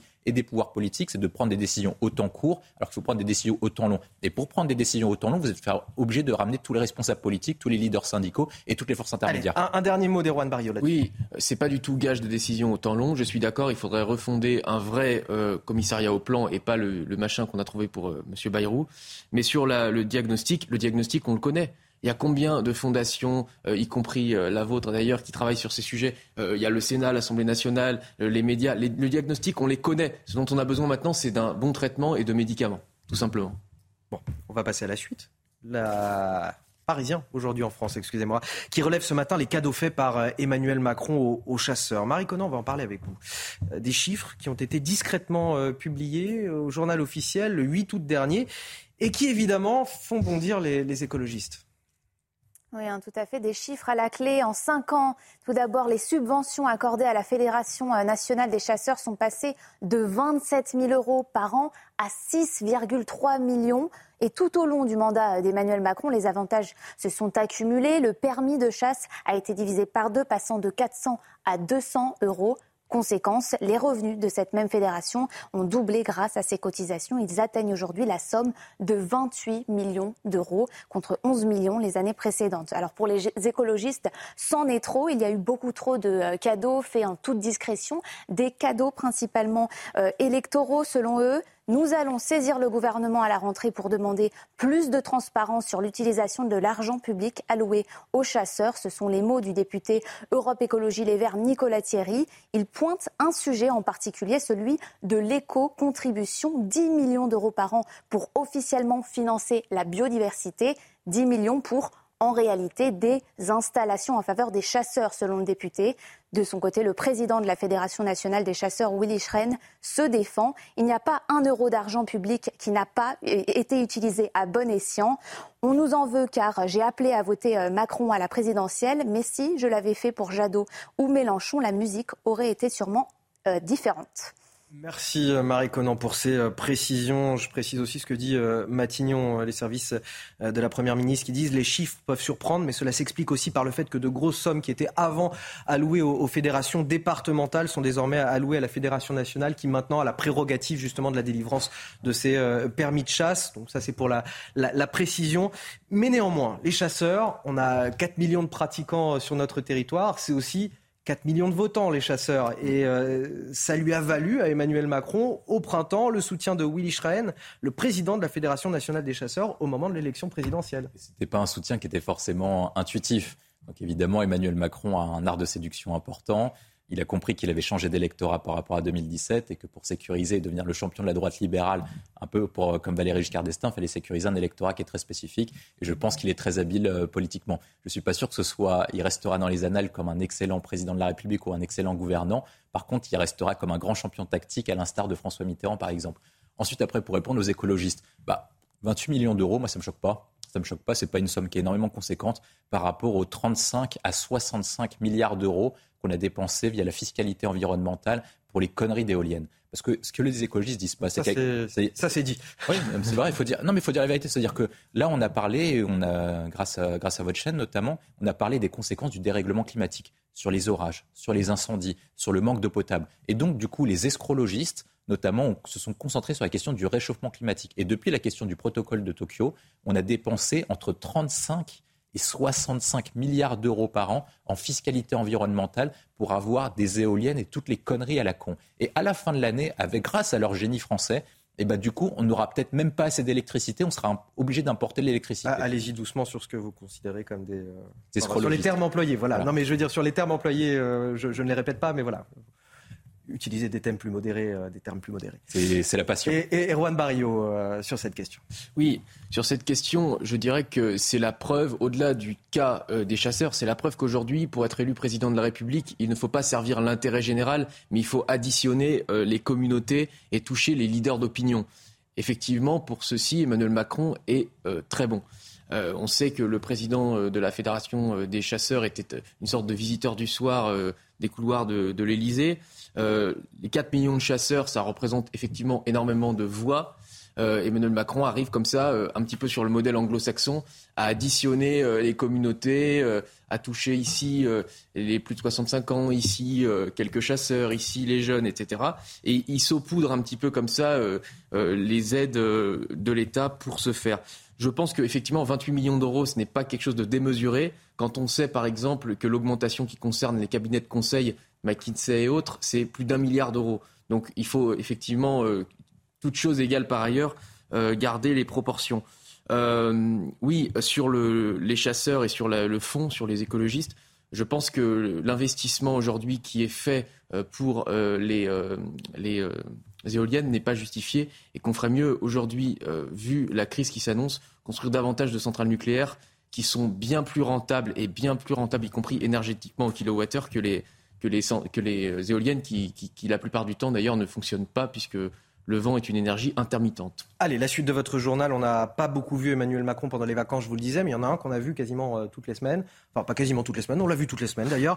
C'est Gérald Darmanin. Il s'est rappelé à notre euh, bon souvenir, euh, le ministre de l'Intérieur, à, chaque, à chaque fait divers et notamment sur la question des rodéos urbains. Bon, cela dit, force est de constater qu'il y en a eu beaucoup cet été. C'est un fléau qui revient à chaque fois. Rappelez-vous, il a réclamé cette semaine trois opérations de contrôle par jour dans chaque commissariat de France pour lutter contre ce phénomène. Alors nous sommes allés justement suivre une patrouille, une patrouille combinée de la police nationale et de la police municipale à Beauvais, dans l'Oise. Et vous allez le voir, la tâche est difficile, parfois même décourageante. Le reportage est signé Laurent Sélarié et Mathieu Devez. Ça va se passer en deux temps. Dans un premier temps, on va faire une opération de visite des parties communes, puisqu'on nous a signalé euh, la présence d'une ou peut-être deux motos de cross abandonnées dans les, dans les caves. Et ensuite, nous ferons euh, des opérations mixtes, à la fois contrôle routier, contrôle pédestre. Première mission, contrôler les caves de l'immeuble à la recherche de deux roues motorisées. Ces policiers peuvent compter sur la collaboration des bailleurs sociaux et des habitants. Euh, le soir, on voit les rodéos, les motos qui passent à toute vitesse. Et ils rentrent par le local. Ils ont le, un badge, un badge comme ceci. Et ils rentrent par le local de poubelle et ils mettent la, moto, ils cachent les motos dans les, dans les caves qui sont inoccupées.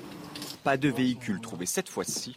Les deux polices, municipales et nationales, multiplient ensuite les contrôles dans deux quartiers de la ville. Après quelques minutes, une patrouille va croiser un homme placé en garde à vue la veille après un rodéo urbain. Il a depuis été relâché. Ah bah tiens, sorti de garde à vue.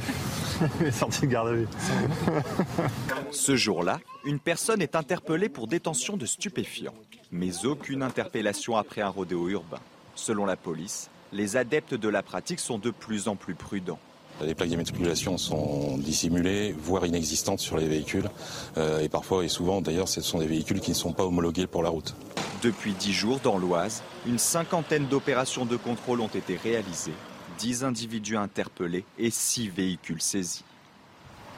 Alors Gérald Darmanin qui nous a fait de la communication tout l'été, qui s'agite énormément, prend des accents euh, sarkoziens euh, pour euh, nous dire qu'il mettra fin à la sécurité, multiplie les opérations de contrôle.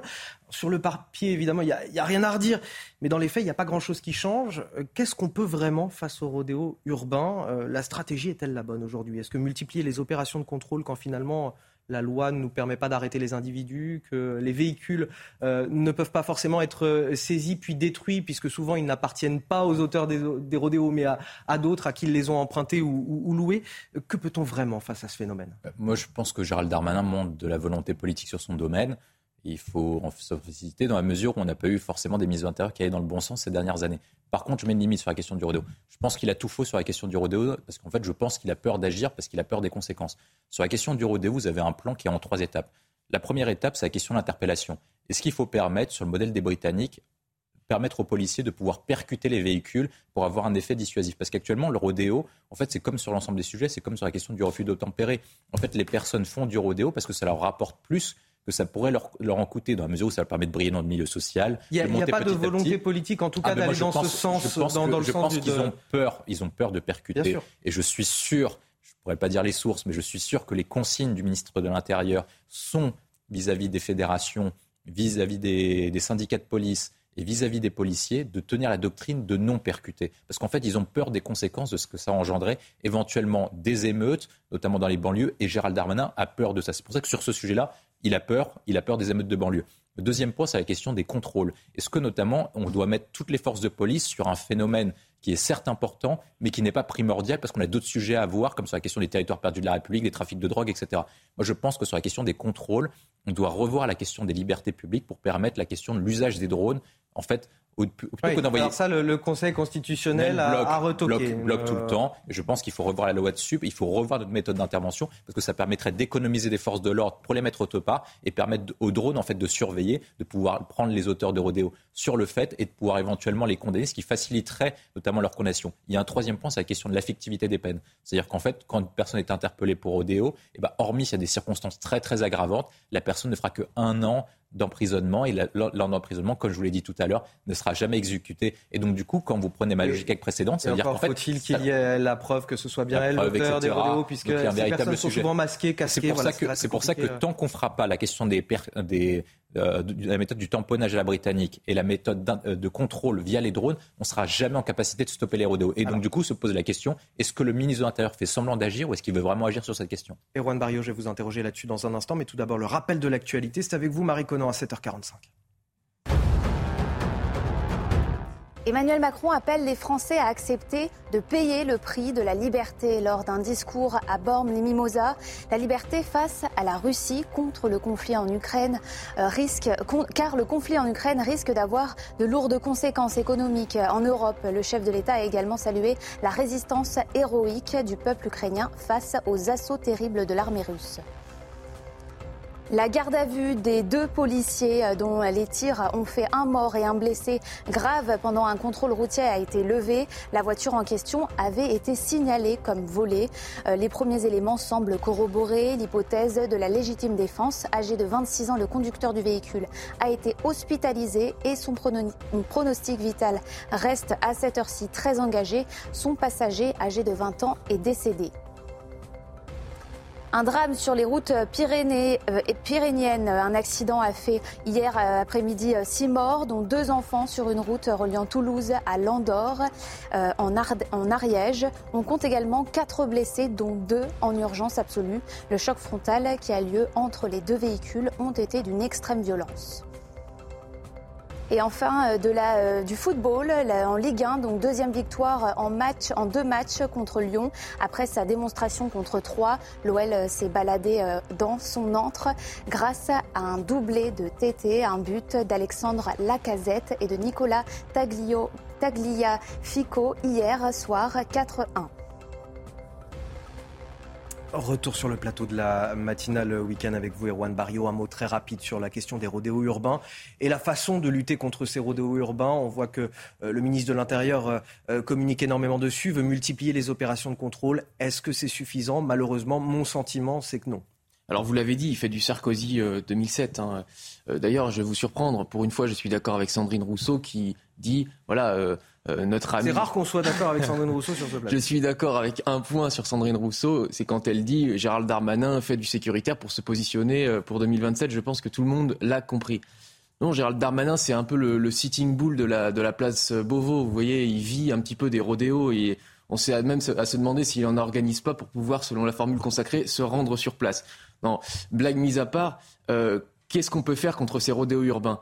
Euh, je suis défavorable au tamponnage pour une raison simple, c'est que euh, le prochain Malik Oussekine, si, si, c'est, si, cette euh, solution britannique est gardée par le ministère de l'Intérieur, et pour bientôt. Et vous savez très bien que plus on est dans la répression violente, plus ça entraîne de la violence. C'est un, c'est un cercle vicieux. Donc je sais qu'il faut être très ferme avec les délinquants. C'est pour ça que la solution qui me semble la mieux adaptée aujourd'hui, c'est de, confiscation et destruction du véhicule sous 48 heures.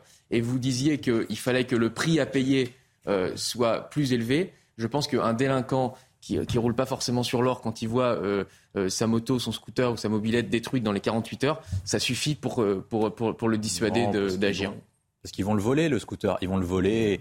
Ensuite, de toute façon, l'argent ne vient pas de, de, revenus légaux. Donc, du coup, ils s'en foutent de la question du revenu, à la mesure où ils ont le moyen d'avoir des revenus alternatifs. Et moi, je pense que c'est tragique d'en arriver à là. Je terminerai en, deux, en quelques secondes. C'est-à-dire qu'en fait, vous pensez davantage à la sécurité des délinquants et des criminels plutôt qu'à la sécurité, à l'intérêt général. Est-ce que l'intérêt général, pas aussi aux répercussions Mais non, mais de toute façon, tant qu'on a envie d'avoir des guérillas urbaines Tant qu'on restera sur la doctrine Malik Sekine ou sur la question des émeutes de 2005 et tant qu'on aura peur de ça, on aura les mêmes sujets territoire perdu de la République, rodéo, refus d'obtempérer, etc. Allez, on va parler d'économie. C'était l'un des dispositifs phares du gouvernement pour venir en aide euh, au commerce qui était impacté par la crise sanitaire. Rappelez-vous, le prêt garanti par l'État, 300 milliards d'euros pour soutenir notamment le secteur de l'hôtellerie-restauration. Or, aujourd'hui, ce même secteur se dit euh, très inquiet malgré une belle saison touristique. On a 25% des professionnels qui estiment qu'ils ne sont pas en mesure euh, de le rembourser c'est le résultat d'une étude menée par le principal syndicat euh, du secteur. On est en, ligne avec euh, Franck Delvaux. Bonjour.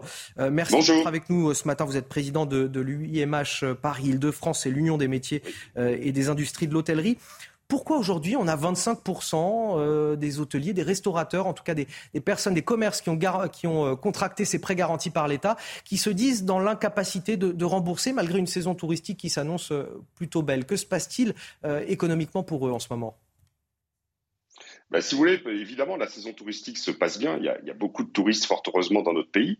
Euh, mais euh, c'est seulement une reprise. Il ne faut pas oublier qu'entre 2019 et 2020, euh, l'hôtellerie-restauration a perdu plus de 30% de son, ce qu'on représentait en PIB par rapport à la France. Donc aujourd'hui, il y a aussi les augmentations vous voulez, des matières premières, l'augmentation de l'énergie, et on n'a pas eu le temps de reconstituer nos trésoreries. Donc aujourd'hui, ce, ce PGE, c'est vraiment une épée de Damoclès au-dessus de nos têtes. Qu'est-ce que vous euh, réclamez à, Bercy, au ministère de l'économie et, des finances aujourd'hui? Je sais que vous avez quoi, environ 4 ans pour pouvoir euh, rembourser euh, ces prêts garantis par l'État. Vous demandez un, délai supplémentaire concrètement? Qu'est-ce que vous réclamez? Oui, il ne faut pas se tromper. On ne demande pas ce qu'on nous offre. Parce qu'on entend ça, on dit tiens, les hôteliers, les restaurateurs, ils veulent maintenant, ils veulent qu'on leur offre le prêt garanti par l'État. Pas du tout. Nous, on demande simplement qu'il soit reporté sur 10 ans et de façon automatique. Et non pas de passer par un médiateur où on sera inscrit dans les entreprises euh, mauvais payeurs. Euh, on demande, voilà, sur 10 ans, de façon automatique, dans notre secteur, ça représente à peu près 120 000 entreprises, qui soient mises sur 10 ans euh, et on le remboursera sur 10 ans. Ça nous permet de garder une capacité d'investissement dans nos entreprises. Un, dernier mot, Franck Delvaux. Est-ce que vous estimez que c'est raisonnable? On a quand même 300 milliards euh, d'euros qui ont été euh, engagés, un effort national engagé euh, pour justement sauver les entreprises de, l'hôtellerie et de la restauration. Est-ce que c'est raisonnable de, reporter, d'échelonner ce remboursement sur, sur 10 ans plutôt que sur les 4 ans prévus initialement? Alors oui, parce que sur nos entreprises, nous, on ne représente pas 300 milliards, attention. Hein. Nous, c'est 15 milliards les prix garantis par l'État dans notre secteur.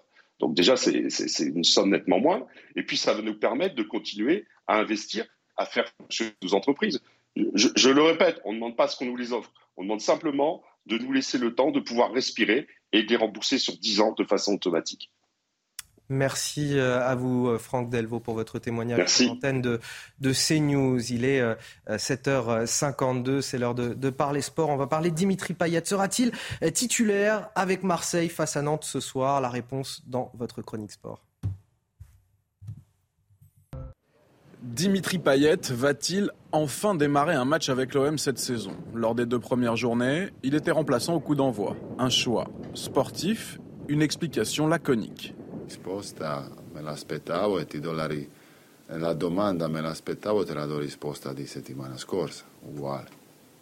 La semaine dernière, la raison était que la saison sera longue et que l'OM aura besoin du réunionnais.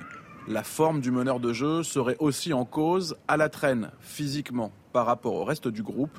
Lui, reste investi. Je vous rassure, Dimitri est toujours euh, aussi impliqué dans, la vie du groupe. C'est le capitaine de notre équipe et voilà, il prend, il prend son rôle à cœur. Maintenant, euh, je connais Dim, c'est un compétiteur. Euh, je sais que ça lui plaît pas d'être sur le banc comme tout joueur de foot, donc il fait ce qu'il faut pour, pour revenir. Un déclassement forcément frustrant, mais une volonté assumée de prendre du recul sur sa situation personnelle.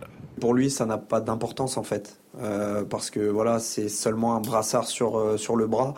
Moi, franchement, c'était absolument pas un geste réfléchi. Quand je l'ai vu rentrer sur le terrain, c'était spontané. Je lui ai donné parce que parce que c'est Dim et que c'est notre capitaine. Et il m'a dit non, non, c'est bon, garde-le pour la fin du match. Euh, même s'il n'a pas le brassard, c'est lui notre capitaine et c'est lui qui, qui gère euh, le navire. Encore un peu de temps pour retrouver la lumière, la liberté. Le capitaine n'a pas abandonné. 7h54 sur CNews, on va marquer une courte pause, on va revenir à 8h pour un nouveau journal. Le temps pour moi de remercier euh, William Tay et euh, Erwan Barrio d'avoir participé à cette première heure euh, d'émission. Restez avec nous, on revient dans quelques instants. La matinale week-end jusqu'à 10h, de l'info, des débats, de l'analyse, c'est sur le plateau de CNews. Bonjour à tous. À nouveau un temps beaucoup plus calme et ensoleillé sur l'ensemble du pays. Nous avons quand même les résidus de la perturbation de la veille qui va nous concerner encore en matinée de la Nouvelle-Aquitaine en remontant vers le nord-est avec encore quelques averses à caractère orageux, principalement en matinée, du Jura en remontant vers l'Alsace. De part et d'autre, déjà quand même du soleil avec un petit peu plus de nuages, un circulant de la Bretagne vers les Ardennes et localement quelques brouillards près de la Normandie et là encore vers les Hauts-de-France. En revanche, le soleil revient en Méditerranée mais au prix du Mistral et de la Tramontane jusqu'à 60 10 km heure. Dans l'après-midi, eh bien, cette perturbation, en tout cas les nuages, auront tendance à se morceler pour laisser place à de plus belles, de plus franches éclaircies. D'ailleurs, ça sera un très beau soleil en direction des Pyrénées, là encore vers le rivage méditerranéen, mais toujours accompagné de ce vent hein, qui ne nous quitte pas jusqu'à 60 km heure. Donc pour les températures, eh bien, forcément, après les orages hein, que nous avons connus ces derniers jours, le mercure est beaucoup plus frais, surtout en matinée. 13 degrés pour le Massif central, 16 degrés pour la Bretagne, tout comme pour les Hauts-de-France, mais déjà quand même, 20 hein, degrés à Perpignan. On voit que la chaleur commence à remonter Hein, vers la Méditerranée. D'ailleurs, euh, la preuve en est pour l'après-midi, puisque nous allons à nouveau dépasser le seuil des fortes chaleurs. Forte chaleur, hein, c'est à partir de 30 degrés en météorologie. Donc ça sera le cas par exemple à Montpellier, euh, tout comme à Marseille. 27 à 29 degrés en revanche hein, pour la vallée de la Garonne. Ça sera un tout petit peu plus tempéré remontant vers le nord avec 21 degrés, donc la minimale pour Dieppe, 25 degrés là encore à Lille, tout comme à Strasbourg, 24 degrés à Paris, 26 degrés euh, pour Saint-Étienne. La matinale week-end, il est 8h sur CNews, on est ravis de vous accueillir. Bon réveil à tous si vous nous rejoignez. Euh, bonjour Elisabeth Lévy. Bonjour. C'est le plaisir de vous avoir ce matin. J'ai plein de sujets euh, pour vous faire parler, discuter, débattre, analyser. On a, on a plein de choses à se dire ce matin. Eh ben, je suis ravi d'être là, disons. Ben, malgré leur, malgré leur leur, très matinale, on est bien d'accord, mais on n'en trouve plus ces mots euh, tellement c'est euh, ce matin. Mais on, a plaisir à vous avoir. Vous êtes bien sûr directrice de la rédaction de, de Causeur. Guillaume Perrault, bonjour. Vous allez bien vous aussi? Ça va, je vous remercie. Vous êtes euh, rédacteur en chef de Figaro Vox. On a l'habitude aussi de vous avoir dans la matinale week-end sur CNews à, à, 8h. Je vous présente les titres de l'actualité, puis on va développer tout ça ensemble. À la une, la justice française en question ce matin, avec ce chauffard qui refuse d'obtempérer et qui est remis en liberté dans l'attente de son procès en septembre prochain. L'homme est pourtant un délinquant multirécidiviste qui a mis en péril la vie d'un policier, le traînant sur plusieurs mètres avec son véhicule. On en parle dès le début de ce journal. Le SAMU qui croule sous les appels téléphoniques avec parfois jusqu'à une heure d'attente pour obtenir la réponse d'un médecin régulateur. En cause, le ministre de la Santé qui a invité les Français à composer le 15 plutôt que d'engorger les services d'urgence. Le SAMU réclame évidemment plus de personnel pour traiter l'explosion de la demande. Enfin, les Français doivent-ils accepter de payer le prix de la liberté face au conflit en Ukraine? C'est ce que demande Emmanuel Macron, alors que les conséquences de cette guerre sont lourdes sur le porte-monnaie des Français. Le président qui nous avait déjà préparé à une rentrée et un hiver difficile en raison des risques de pénurie d'énergie et de la flambée des prix. Et on commence donc avec euh, cet homme qui était sous l'emprise de l'alcool, de la drogue. Il a refusé d'obtempérer face aux forces de l'ordre, s'est lancé dans une course-poursuite avec la police. Il a même traîné euh, un agent accroché à, sa portière sur plusieurs mètres. Pour couronner le tout, on apprend que cet homme est un récidiviste. Cet homme, vous me direz, est évidemment sous les barreaux. Ben, pas du tout. Cet homme, euh, il a été remis en liberté ce jeudi dans l'attente de son procès. Ce sera le 13 septembre prochain. Retour sur ces faits qui se sont produits en début de semaine. C'est avec Olivier Gangloff, Inès Alicane et Maureen Vidal. Il est 2 heures du matin dans la nuit de mardi à mercredi, à Porte de Clichy, dans le 17e arrondissement de Paris, quand les policiers de la brigade anticriminalité décident de contrôler une voiture avec trois hommes à son bord. L'un des policiers s'approche du véhicule et pose sa main sur la poignée de la porte. Le conducteur démarre et traîne le gardien de la paix sur plusieurs mètres. On a un criminel de la route, un véritable danger public ambulant, qui a fait un refus d'obtempérer sur des policiers de la BAC à Paris, qui a traîné un policier sur plusieurs mètres et qui a en fait pris tous les risques pour échapper aux policiers, euh, les feux rouges, la vitesse excessive. S'ensuit alors une course-poursuite de 12 km jusque dans le département du Val d'Oise. L'homme est arrêté une demi-heure plus tard, sous l'emprise d'alcool et de cannabis. Le procureur avait demandé son incarcération dans l'attente du jugement, mais il finira par être remis en liberté. Non mais on ne comprend pas cette décision de justice. Enfin, il y a certains juges qui n'ont toujours pas compris que quand on a un voyou multirécidiviste qui traîne un policier, qui est sous alcool, qui est sous stupéfiant, qui a un véritable danger ambulant, dont la récidive, c'est-à-dire le risque qu'il recommence les, faits, est assez important puisqu'il l'a déjà démontré par son comportement et ses antécédents, en fait, eh ben, est remis en liberté en attente de son procès. L'individu a déjà été condamné à 22 reprises pour infractions liées aux stupéfiants, conduite sans permis et violence. Condamné à 22 reprises, Elisabeth euh, Lévy. On voit que les syndicats de police ne comprennent pas, mais j'ai envie de dire c'est peut-être probablement beaucoup plus large que ça. Les citoyens français, beaucoup de citoyens français ce matin, en écoutant ça, ne comprennent pas. Moi le premier. Oui, évidemment, on ne comprend pas, mais on n'est pas très étonné, puisque ça doit faire, je ne sais pas, 100 fois qu'on traite de ce genre d'affaires, où on voit des gens euh, multicondamnés 22 euh, fois quand même. Hein. il n'a pas dû être condamné pour avoir assassiné euh, des. Non, mais il a fait de la prison en l'occurrence. Enfin, il, y a quand même, il y a quand même une liste longue comme le bras euh, de délits, de délits divers et variés. moi, ce que j'aurais, ce que j'aimerais, mais évidemment, c'est pas du tout un reproche, hein, on peut pas le faire parce qu'il refuserait, plutôt que de faire parler d'excellent Mathieu Vallée, que, pour lequel j'ai beaucoup de sympathie, mais dont on imagine à peu près ce qu'il va dire parce que c'est la centième affaire, j'aimerais qu'un jour, si vous voulez, un juge soit obligé de nous répondre. Je ah bah veux ça, savoir, encore faut-il qu'il je veux savoir ce qui se passe dans la tête du magistrat, si vous voulez, qui prend cette décision. Euh, non seulement scandaleuse, mais débile. Parce qu'un jour, ça va leur retomber dessus. c'est vraiment, c'est une, erreur, une erreur d'appréciation, une appréciation qui est complètement lunaire, ou c'est, ou, c'est à cause d'un biais juridique, c'est un biais juridique. C'est la même chose. Enfin, c'est pas la même chose, mais pour moi, c'est dans le même registre que quand on nous explique que ce pauvre imam Hussein doit voir sa vie de famille respectée. Si vous voulez, c'est quand l'état de droit s'oppose au bon sens. Et l'état de droit aujourd'hui, c'est l'état de droit des droits individuels voilà, c'est ça qu'en fait on appelle l'état de droit, c'est les droits individuels qui s'opposent et qui prévalent toujours sur les droits de la collectivité à se protéger, à faire valoir, à faire respecter ses mœurs. Dans le cas de l'imam Hussein, si vous voulez, je pense que beaucoup de Français sont tombés à la renverse quand ils ont entendu que l'imam Hussein ne pouvait pas être expulsé parce que ce pauvre chéri, il faut qu'on respecte sa vie privée. Donc, donc, si vous voulez, je crois que là, il y a vraiment une question essentiel pour, euh, pour la France. Moi, je suis, quand je dis que je n'aime pas l'état de droit, c'est dans cette conception. J'aime évidemment qu'on soit en démocratie, si vous voulez, qu'il n'y ait pas d'arbitraire, tout ça me semble très important. Mais les droits des individus, si vous voulez, ça c'est encore une fois les droits de la défense ou que sais-je encore, ne doivent pas en permanence euh, s'opposer ni au bon sens ni à ceux de la collectivité, parce que sinon, les Français vont se mettre à détester l'État de droit. Guillaume Perrault, le, problème, il vient du droit ou des juges euh, qui prennent ces décisions? La détention provisoire est une mesure exceptionnelle. elle ne peut être prononcée, dit la loi, qu'à titre exceptionnel. Le principe, c'est la liberté individuelle du prévenu qui doit être respectée tant qu'il n'est pas déclaré coupable par un tribunal. Ça, c'est la loi française. Alors, quels sont, quels, sont, quels sont les cas qui, dans la loi, autorisent à titre exceptionnel une détention provisoire?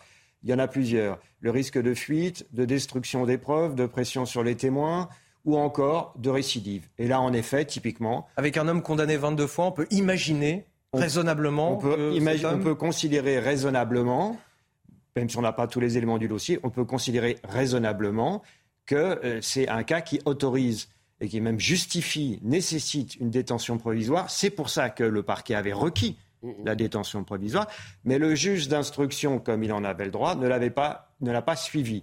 Donc la question, c'est l'appréciation individuelle au cas par cas du, juge d'instruction. Peut-être qu'il appartient à une sensibilité qui considère oh. qu'il y a trop de détention provisoire en France, parce que c'est un discours qui est très présent, et peut-être qu'en effet il y a trop de détention provisoire, mais qu'il a appliqué ce principe à un cas qui euh, qui permettait pas, qui qui est pas du tout, qui collait pas du tout avec cette idée générale.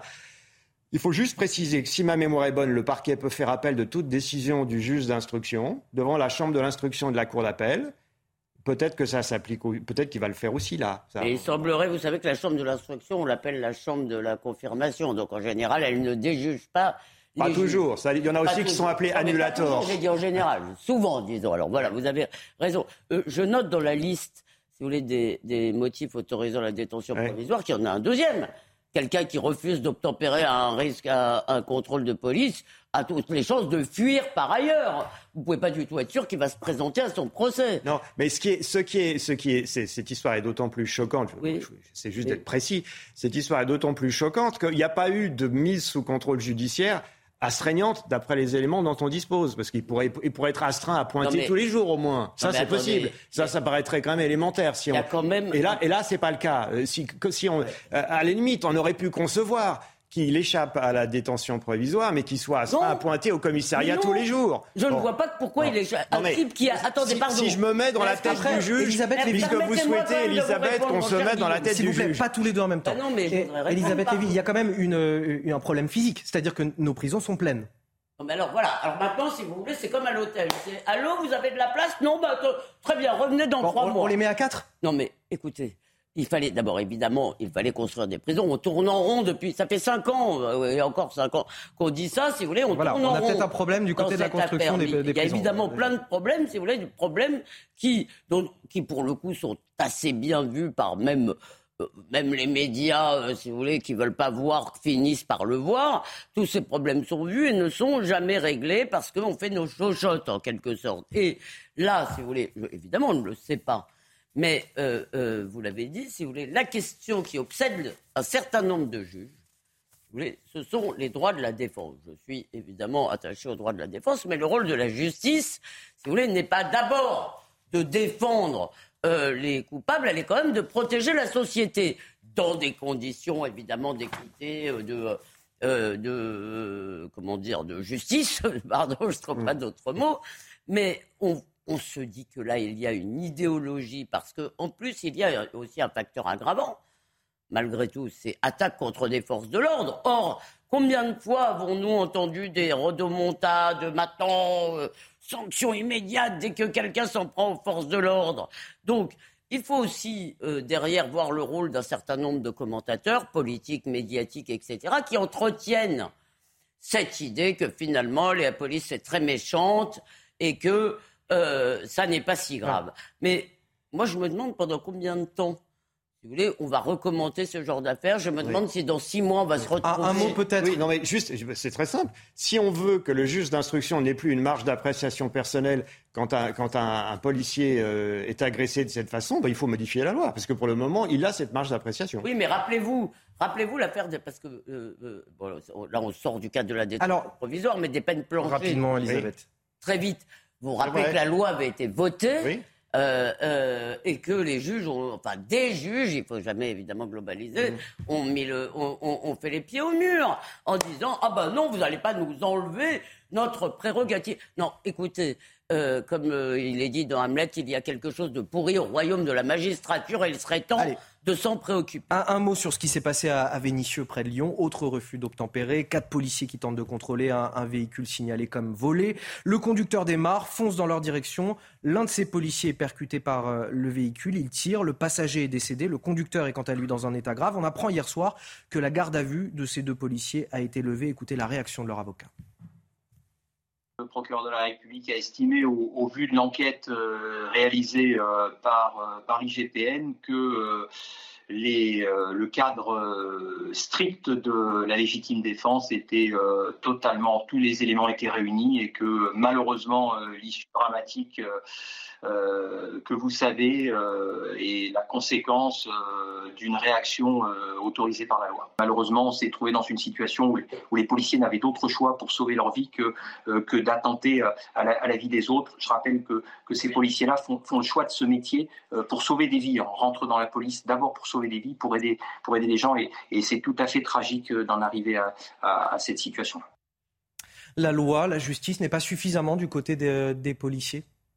Bah là, pour le moment, euh, on ne peut pas dire ça, puisque la garde, vue, garde à vue non, mais il y a quand même, il y a quand même ce, que disent souvent, en tout cas les syndicats de police, c'est qu'il y a quand même une pression sur les policiers dès qu'ils font usage de leur arme. Or, ce qu'on peut dire, c'est que ce, ne sont pas des cow-boys, les policiers. Non, mais c'est vrai. Chaque fois qu'il y a des refus d'obtempérer, il n'y a pas des tirs. C'est pas systématique. C'est loin d'être systématique, au contraire. Les, ça représente 0, quelque ah, C'est à peine plus d'un pour cent des cas. À peine plus d'un pour cent. La loi, la loi française est très exigeante et très restrictive pour apprécier la notion de légitime défense. Donc, un policier quand il ouvre le feu, euh, s'il veut après euh, bénéficier de la légitime défense, il sait très bien qu'il y a des conditions très strictes à remplir. Là, à l'évidence, le policier qui a les policiers qui ont ouvert le feu, et surtout celui qui était sur le capot, il s'est sûrement vu mourir. Donc, euh, d'où sa réaction. Alors, après. Collègue d'ailleurs. Comment les deux les, deux, les, deux, je crois, ont tiré. Les deux ont tiré. Donc, les premiers éléments dont dispose le parquet, il a fait un communiqué tendait à, il tendait à considérer que la légitime défense allait être retenue. Là, on a, on a l'avocat du policier, donc évidemment, il dit ça, c'est son métier. Mais le parquet semble être sur la même ligne. Donc, dans, cette affaire-ci, on ne peut pas peut pas considérer. Ce qui est un peu étrange pour le grand public, c'est que d'un côté, il y a une mise en examen des, chauffards qui ont, qui ont foncé dans les policiers. Et, en même temps, il y a une mise en examen des policiers comme s'ils étaient renvoyés dos à dos et mis sur un pied d'égalité. en garde à vue. Euh, voilà. et, il y a une enquête qui est ouverte. Il y a une mise en examen. Il y a une information judiciaire qui une est ouverte. information judiciaire qui est, ouverte, et une enquête parce qu'il y, a mort d'un des deux chauffards. Mais ça, c'est la loi française. Quand il y a un mort, il y a toujours une information judiciaire qui est ouverte. Donc là encore, c'est l'application de la loi. Non, mais justement, est-ce que cette loi devrait être plus, euh, voilà, je sais pas, davantage protéger de manière judiciaire les, forces de l'ordre quand elles font usage de leur, euh, avec une présomption, par exemple, de légitime défense pour les policiers, est-ce que, souvent euh, réclament certains syndicats? D'abord, ça me paraît tout à fait légitime qu'il y ait une instruction une, information judiciaire. Euh, je vous rappelle que la présomption d'innocence pour tout le monde et que c'est pas parce que une information judiciaire est ouverte que les gens sont coupables. La levée de la garde à vue, en revanche, est, un bon signe dans le sens, pour autant qu'on le sache, vous voulez quelqu'un qui, qui, là, s'en prend directement euh, à un policier, si vous voulez, il a une présomption de lourde culpabilité. Et moi, je voudrais rappeler une chose. Quand un policier fait usage de son arme, de mon point de vue politique, la pas judiciaire, mmh. euh, il y a une présomption de légalité. Pourquoi? Parce que ce sont les seuls à avoir le monopole euh, euh, de l'usage de la force. Ils ont le droit de le faire, évidemment, dans un certain nombre de cas. J'ai tendance à considérer que les policiers ne sont pas des cow-boys.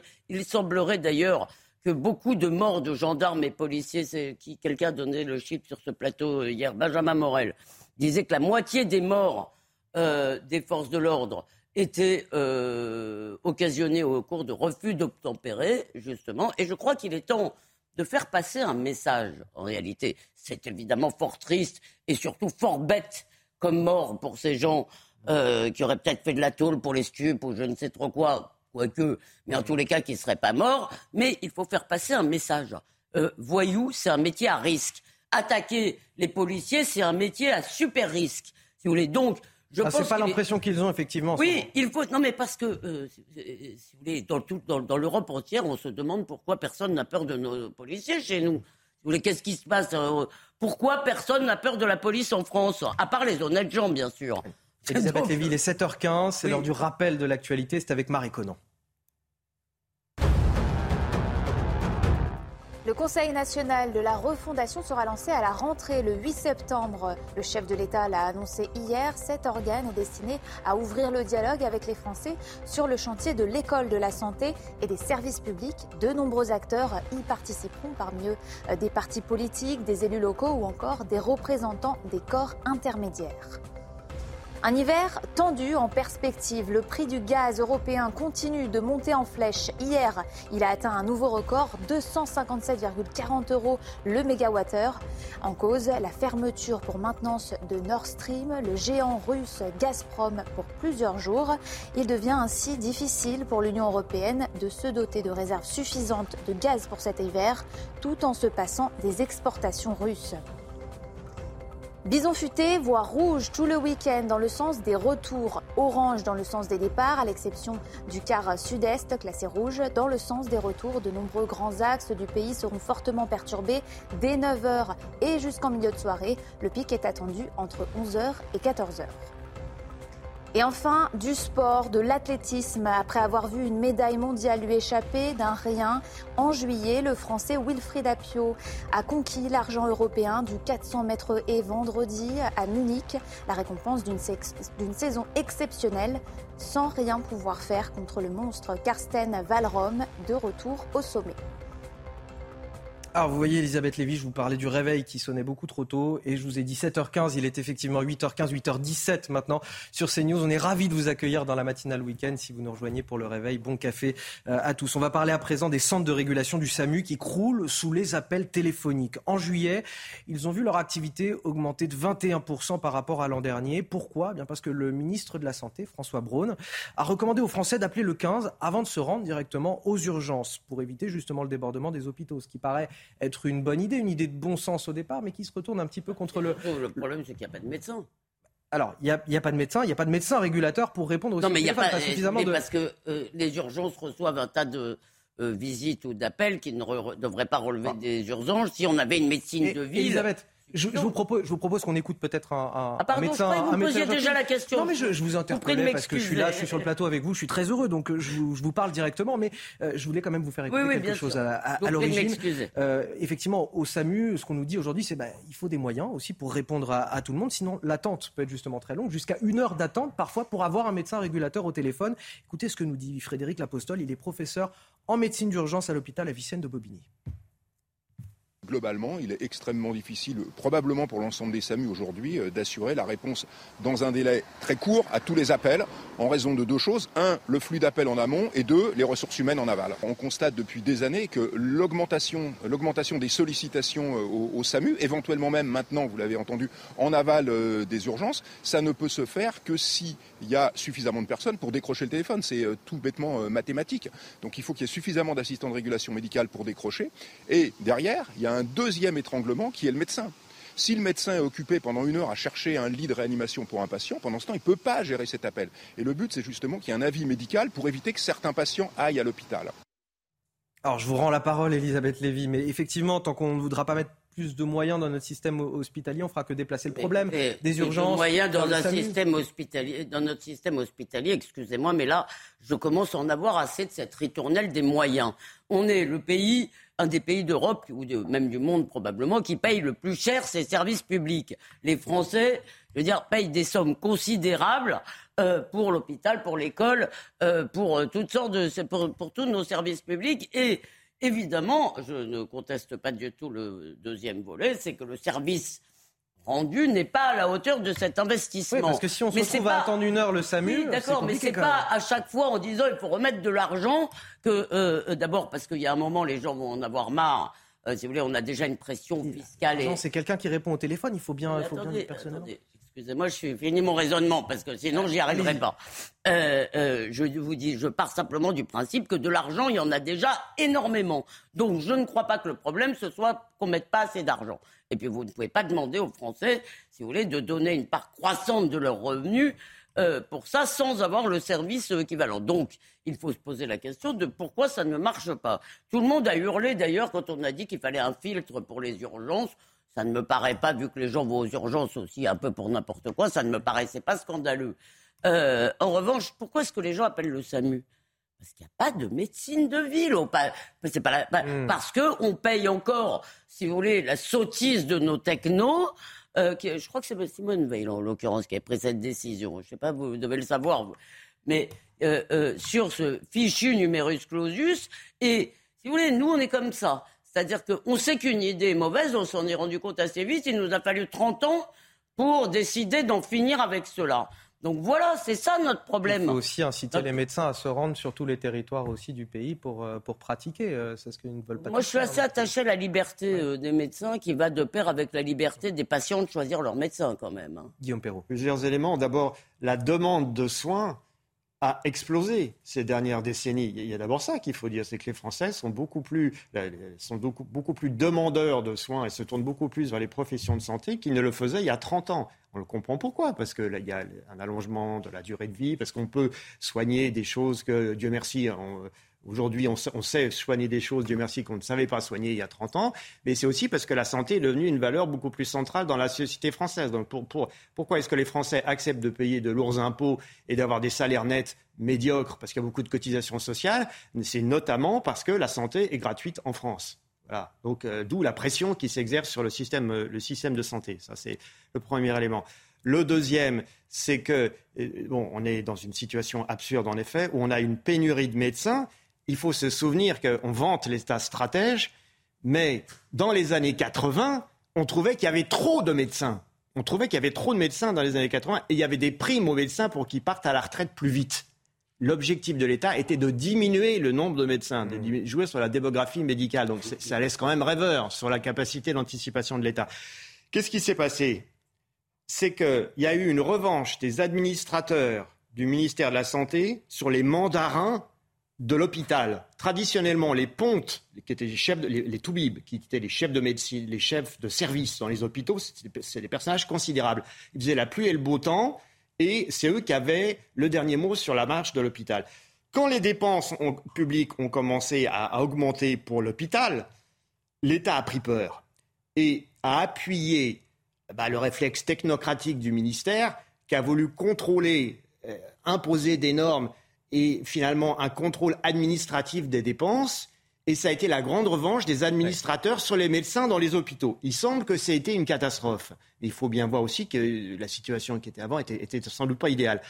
Mais bon, voilà, c'est la France. Tout est hyper bureaucratisé et on se retrouve avec cette situation folle. Il faut aussi ajouter, quand même. C'est passionnant, mais totalement déprimant votre propos. Il faut aussi, il faut aussi ajouter que, quand même, il y a aussi dans les jeunes générations de médecins une évolution des mentalités. Ils veulent moins bosser et moins s'investir que leurs parents qui faisaient le même travail avant eux. Pour les comme à peu près tous les Français. Comme tous les Français, sans doute. mais oui, mais, pour les médecins de campagne, qu'est-ce que ça veut dire?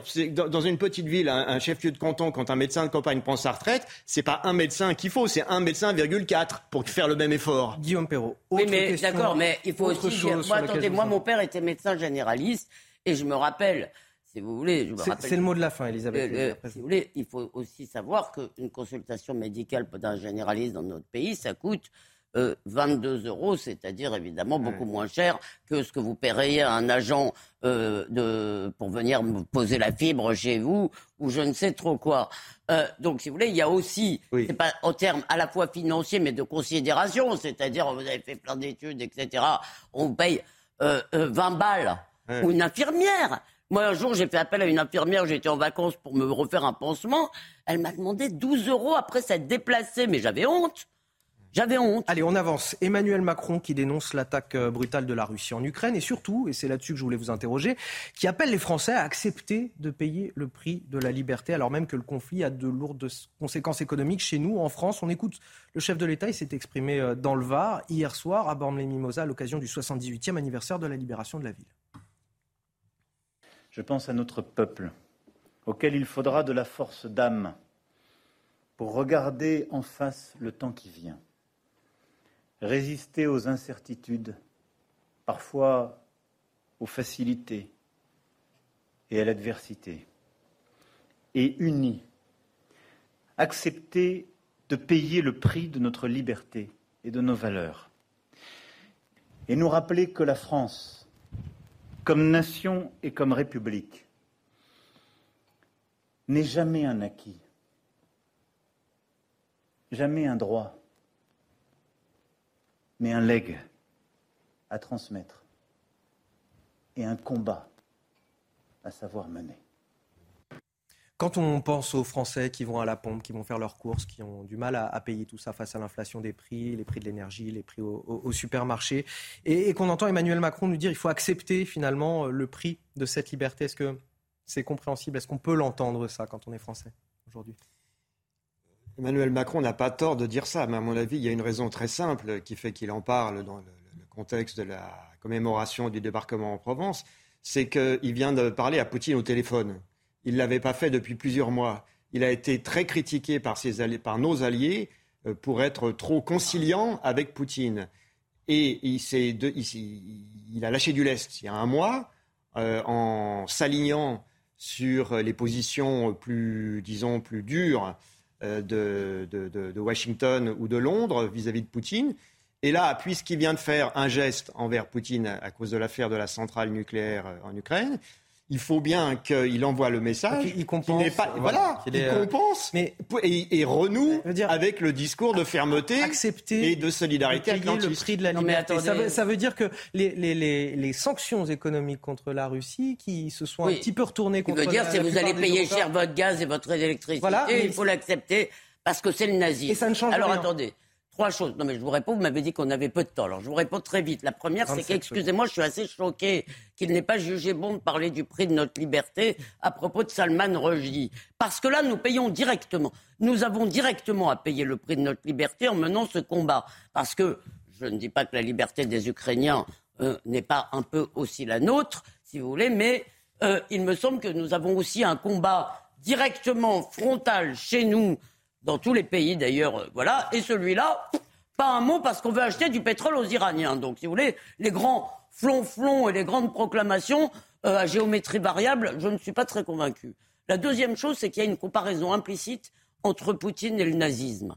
Eh bien, aussi peu sympathique soit le régime de Poutine, je suis désolé, on rencontre pas le nazisme tous les quatre matins, heureusement. Et non, ça n'est pas le nazisme, c'est une situation plus compliquée. Et vous allez voir que plus on va s'éloigner du début de la guerre, plus le manichéisme, les gentils d'un côté, les méchants de l'autre, va céder du terrain parce que la situation, encore une fois, évidemment, Poutine est euh, euh, l'envahisseur, euh, sauf que si on prend la situation un peu plus en amont et pas le 24 février, le tableau est peut-être un tout petit peu plus contrasté. On va marquer une courte pause, Elisabeth Lévy. On revient dans un instant. On va continuer à parler des propos d'Emmanuel Macron, cette fois concernant la rentrée. Alors, pas la rentrée scolaire, mais la rentrée politique et le Conseil national de la refondation. Euh, oh. date d'ouverture. Ah, je vois que ça, que ça avait disparu. Non, ça va vous faire parler. Ce sera le 8 septembre prochain. à tout de suite sur CNews, juste après la pub.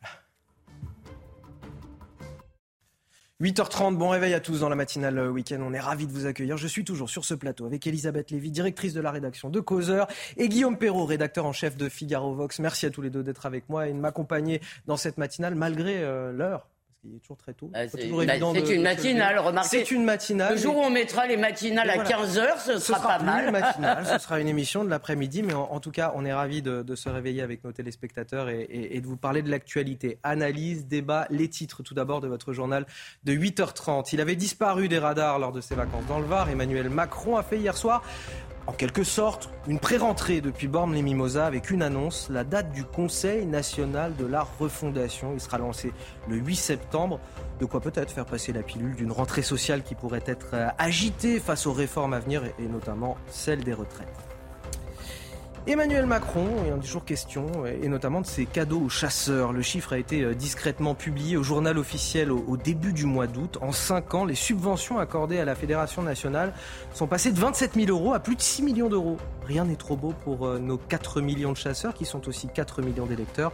Vous nous direz ce que vous en pensez sur ce plateau. Et puis enfin, notre reportage ce matin auprès d'une famille de réfugiés ukrainiens en Bretagne, entre nostalgie du pays et la nécessité aussi de s'intégrer à la France pour reconstruire leur vie. La France qui accueille désormais plus de 100 000 Ukrainiens depuis le début de la guerre, selon l'Office français de l'immigration. Alors ça, ça va vous faire parler, Elisabeth. La date est fixée, le Conseil national de la refondation voulu par euh, Emmanuel Macron, lancé le 8 septembre prochain.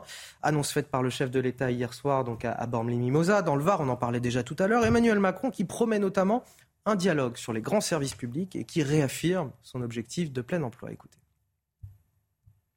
L'agenda de rentrée sera aussi marqué par euh, le travail, on le sait. La France est confrontée à une situation on peut aller vers le plein emploi, mais il nous faut continuer à mener les réformes qui sont indispensables. C'est ce qu'on va faire là dès cette rentrée.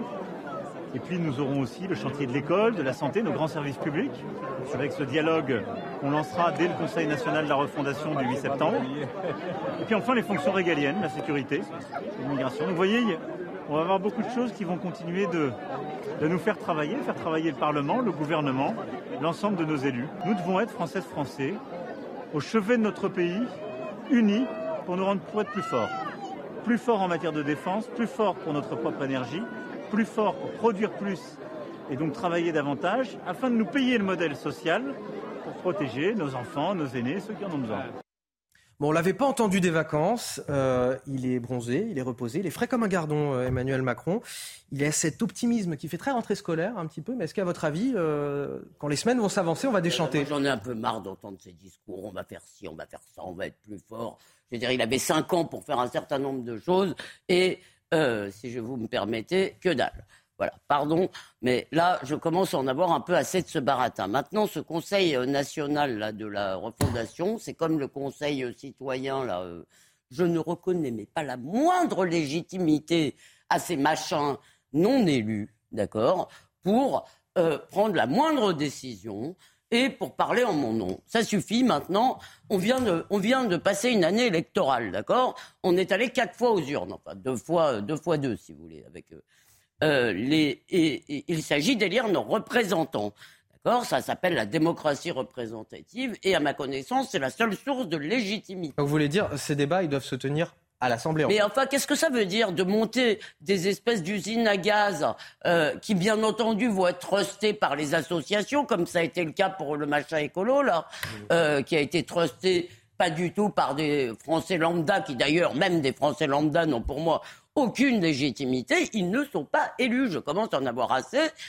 Donc, euh, euh, on élit des députés, et au moment où on élit des députés, il l'a annoncé au même moment. Je veux dire, il décide de créer un machin, vous voulez, qui est là pour concurrencer les députés. Mais on se moque de nous, en fait. Surtout, surtout qu'on a j'ai envie de dire, un, Parlement qui est, euh, au vu de sa, sa, coloration politique, sa distribution, assez intéressant en termes de débat démocratique cette fois-ci. Absolument. Ce qui me frappe d'abord dans les images qu'on a vues d'Emmanuel Macron, c'est qu'on a un peu l'impression qu'il est en pilotage automatique. C'est-à-dire qu'un président, ça doit avoir un grand dessin. Quel est le grand dessin de ce deuxième quinquennat pour Emmanuel Macron Même en, laissant de côté la question de, la majorité seulement relative à l'Assemblée, quel est le grand dessin d'Emmanuel Macron aujourd'hui?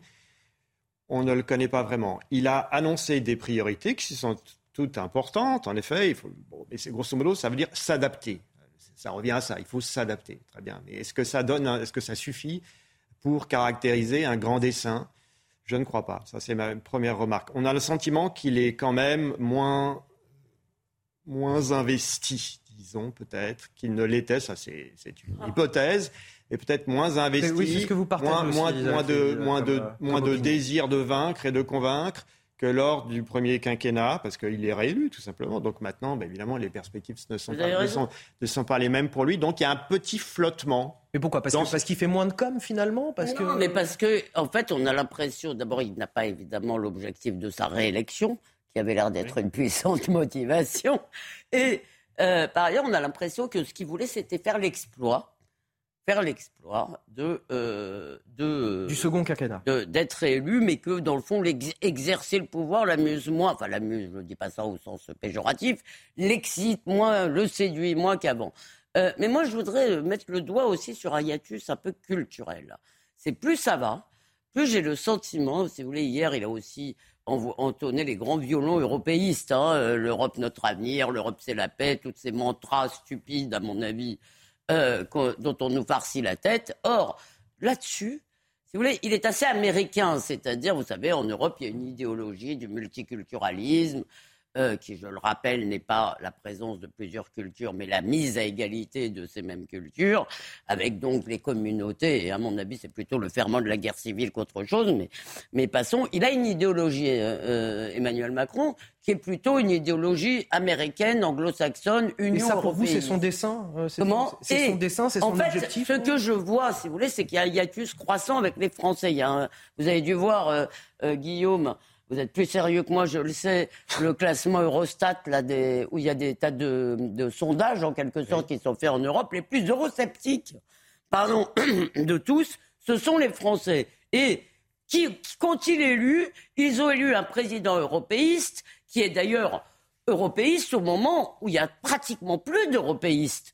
euh, en France, c'est le dernier. Donc, si vous voulez, on est là. Euh, lui, son grand rêve, c'est de noyer la France.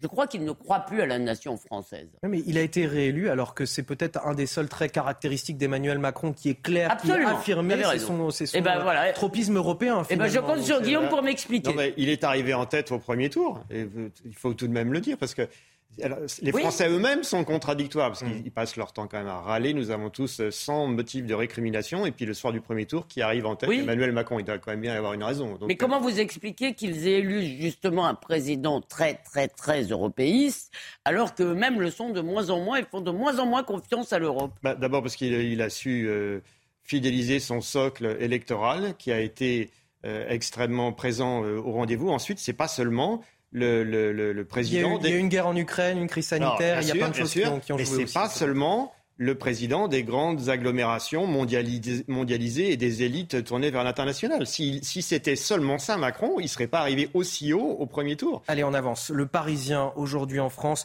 qui relève ce matin euh, les cadeaux faits par Emmanuel Macron, toujours euh, aux chasseurs. Marie Conan, on va en parler avec vous. Des chiffres qui ont été euh, discrètement publiés au journal officiel le 8 août dernier et qui, évidemment, font bondir les écologistes. Effectivement, leurs reproches sont accompagnés de chiffres à la clé. En cinq ans, les subventions accordées à la Fédération nationale des chasseurs sont passées de 27 000 euros par an à 6,3 millions. Et tout le long du mandat d'Emmanuel Macron, les avantages se sont accumulés. Le permis de chasse a été divisé par deux, passant de 400 à 200 euros. Conséquence, les revenus de cette même fédération ont doublé grâce à ces cotisations. Ils atteignent aujourd'hui la somme de 28, 000, euh, 28 millions d'euros contre 11 millions les années précédentes. Pour les écologistes, c'en est trop. Il y a eu beaucoup trop de cadeaux faits en toute discrétion, des cadeaux qui sont avant tout électoraux selon eux. Nous allons saisir le gouvernement à la rentrée pour demander plus de transparence sur l'utilisation de l'argent public alloué aux chasseurs. Ce sont les mots du député euh, Europe Écologie Les Verts, Nicolas Thierry. Il pointe un sujet en particulier, celui de l'éco-contribution. 10 millions d'euros par an pour officiellement financer la biodiversité, 10 millions pour en réalité des installations en faveur des chasseurs, selon le député. De son côté, euh, le président de la Fédération nationale des chasseurs, Willy euh, Schren, se défend. Il n'y a pas un euro d'argent public qui n'a pas été utilisé à bon escient. On nous en veut car j'ai appelé à voter Macron à la présidentielle. Mais si je, l'avais fait pour Jadot ou Mélenchon, la musique aurait sûrement été différente. Merci euh, Marie Conan. Et pour être très complet, je rajoute les, les propos de Matignon. Les chiffres peuvent paraître surprenants, nous dit-on, mais cela explique aussi euh, par le fait que de grosses sommes qui étaient avant allouées aux fédérations départementales euh, de chasse sont maintenant allouées à la Fédération nationale qui a récupéré la prérogative de la délivrance des permis. Elisabeth Lévy sur... euh, D'abord, 6 millions, pardonnez-moi, là on parle du budget de l'État. hein. Je- ce n'est pas les sommes que nous avons sur nos comptes en banque, je précise tout de suite. 6 millions, c'est rien pour l'État, en réalité. C'est vraiment euh, peanuts. Euh, et j'aimerais qu'on mette ça en, en, disons, des sommes qu'on donne à un certain type d'associations. Par exemple, les associations LGBT qui font la promotion du transgenre à l'école. Hein J'aimerais qu'on mette ça en rapport euh, avec euh, l'argent qu'on donne à des associations qui ne servent strictement à rien, euh, qui font, je sais pas, de la végétalisation, ou avec des associations islamistes qui, sous couvert d'éducation, endoctrinent les mômes. Donc, si vous voulez, c'est bien de pointer l'argent donné aux chasseurs. Je veux qu'on pointe l'argent donné à un certain nombre de lobbies, si vous voulez, qui me paraissent autrement euh, plus problématiques. Et la deuxième chose, et je m'arrête là, si vous voulez, c'est que considérer que les chasseurs sont contre l'écologie est, à mon avis, une stupidité euh, aberrante. Si vous voulez, je ne sais pas si vous connaissez des chasseurs, personnellement, je n'en fais pas partie, mais j'en connais.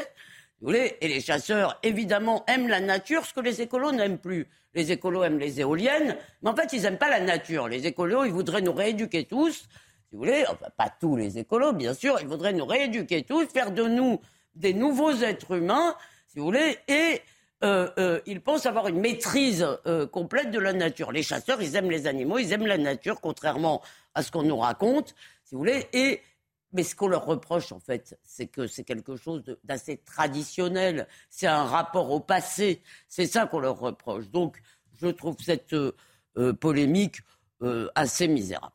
Guillaume Perrault. Alors, cette fédération, elle exerce des prérogatives de service public au nom de l'État. Donc ça explique peut-être les sommes qui lui sont allouées. Il faudra regarder dans le détail. Elle n'est pas la seule fédération euh, dans ce cas-là. Hein. c'est un cas de figure assez, assez classique. Il peut en effet y avoir des abus, mais ça ne pourrait être, on ne pourrait se prononcer là-dessus qu'en regardant à la loupe euh, l'utilisation de ces fonds. Ce qui est sûr, c'est qu'il y a une alliance entre Macron et les chasseurs parce que c'est l'intérêt des deux partis. Il y a un opportunisme aussi politique, effectivement, de la, de la part d'Emmanuel Macron, qui a vu le soutien justement du bah, président de la Fédération euh, bah, nationale de la chasse au printemps dernier au moment de l'élection présidentielle. C'est très simple. on fait le lien avec notre sujet précédent. Macron, il avait besoin de gommer son image de candidat uniquement des élites mondialisées, mm, mm, mm. des grandes villes.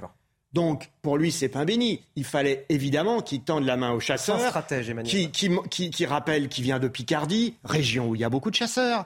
Et que même s'il y va sans doute pas très souvent, il faut qu'il mette en avant que ça compte pour lui. Donc ça, c'est un, choix stratégique de Macron. Du côté des chasseurs, bah, eux, ils sont légitimistes. Ils discutent avec l'homme qui est, à l'Élysée, quel qu'il soit, pour défendre les intérêts de, de leurs membres. Il y a un peu plus d'un million de chasseurs qui ont euh, déclaré, reconnus comme tels, et 4 millions avec leurs familles. Il faut voir que s'ils se sont engagés aussi fortement aux côtés de Macron, puisqu'il y a eu un appel à voter pour Macron du, président de la fédération dès le premier tour, euh, c'est aussi parce que les chasseurs sont très attaqués et qu'il y a un mouvement de fond, disons, des animalistes, et, pas, seulement des écolos, qui remet en cause le principe, le principe même de la chasse. Donc il y a une radicalisation de leurs adversaires. Ça explique aussi que les chasseurs, euh, qui ont en effet obtenu un certain nombre de choses, euh, notamment l'histoire du permis de chasse dont a été divisé, mais aussi vous savez qu'il y a sans cesse des polémiques sur les arrêtés, les dates d'arrêté, d'ouverture de la chasse, sur les alouettes euh, dans tel département, et puis les types de chasse autorisés ou non. Mais il ne faut pas non plus dire que Macron a cédé sur tout. C'est pas exact. Là, je voyais qu'il y a des, chasses euh, la, chasse de plusieurs oiseaux euh, menacés de disparition est de nouveau euh, Est-ce que je peux vous Alors, Elisabeth Lévy, juste après le rappel des titres de Marie Conan, puisqu'il est 8h45 dans une poignée de secondes, et bien sûr, vous pourrez poser la question, à, Guillaume, à Guillaume Perrault. C'est avec Marie Conan.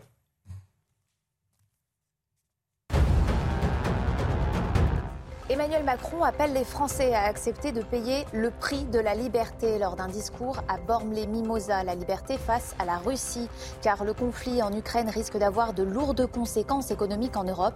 Le chef de l'État a également salué la résistance héroïque du peuple ukrainien face aux assauts terribles de l'armée russe. À Vénissieux, la garde à vue des deux policiers dont les tirs ont fait un mort et un blessé grave pendant un contrôle routier a été levée. La voiture en question avait été signalée comme volée. Les premiers éléments semblent corroborer l'hypothèse de la légitime défense. Âgé de fin de 6 ans, le conducteur du véhicule a été hospitalisé. Son pronostic vital reste à cette heure très engagé. Son passager, âgé de 20 ans, est décédé. Un drame sur les routes pyréniennes. Un accident a fait hier après-midi six morts, dont deux enfants, sur une route reliant Toulouse à Landor, en Ariège. On compte également quatre blessés, dont deux en urgence absolue. Le choc frontal qui a eu lieu entre les deux véhicules a été d'une extrême violence. En fin du football, en Ligue 1, deuxième victoire en deux matchs pour Lyon après sa démonstration contre Troyes. L'OL s'est baladé dans son antre grâce à un double de tête, un but d'Alexandre Lacazette et de Nicolas Tagliafico hier soir 4-1. Elisabeth Lévy, vous réclamiez les lumières de Guillaume Perrault sur la question, de la question sur la question politique des chasseurs, puisque avant il y avait euh, chasse, nature, pêche et tradition. Et traditionnellement, c'était plutôt des gens qui votaient RN ou qui, enfin, qui votaient à l'époque FN. Donc, euh, c'est juste l'opération séduction d'Emmanuel Macron qui a marché? Bah, D'abord, euh, Saint-Josse, qui était le candidat de chasse, pêche, nature et tradition, à la présidentielle de 2002, en effet, il avait fait 4,2% des voix. C'est-à-dire, c'est pas rien du tout. C'était plus que Besancenot, le candidat de la LCR. Donc, euh, pour donner un, point de comparaison. Et euh, on avait beaucoup ricané à l'époque contre face à sa candidature, défense de la ruralité, des services publics de proximité, de la chasse. Mais finalement, il représentait, il représentait une vraie sensibilité. Simplement, ce discours qui, qui, entendait défendre, la, porter la voix de la France périphérique, il s'est diffusé. C'était avant Christophe Guilluy et ses travaux, la candidature de 2002. Euh, ensuite, ça tenait aussi à la personne, à son charisme, à sa truculence. Après, le, candidat suivant, Nious, n'a pas du tout eu les mêmes scores euh, à, la présidentielle suivante, celle de 2007. Ça a périclité. Et puis après, constatant la puissance qu'ils avaient sous-estimée de la question de la chasse, les politiques, c'est mmh, mmh, mmh. Bientôt 8h48. Merci pour cet éclairage. Merci à vous, effectivement, Guillaume Perrault. 8h48 sur CNews. Dans le reste de l'actualité, face à l'insécurité, l'aide précieuse des réservistes de la gendarmerie. Dans la ville, ils sont euh, juristes, chimistes ou encore étudiants. Et l'été, ils viennent souvent renforcer les effectifs sur les lieux de vacances. Ce matin, nous avons suivi justement leur formation entre main, maintien, maniement euh, des armes et gestion des situations de stress. Le reportage est signé Jérôme Rampenou. Dans ce centre de tir, 162 stagiaires, des futurs gendarmes réservistes s'entraînent. Le maniement de l'arme est une partie très importante de leur formation, mais il y a aussi des connaissances à acquérir. C'est tout ce qui est connaissance de l'arme, connaissance du cadre légal qui régit donc euh, l'emploi de l'arme éventuellement sur le terrain. Anaïs est étudiante en Master 2 avant cet engagement, elle n'avait jamais touché une arme de sa vie.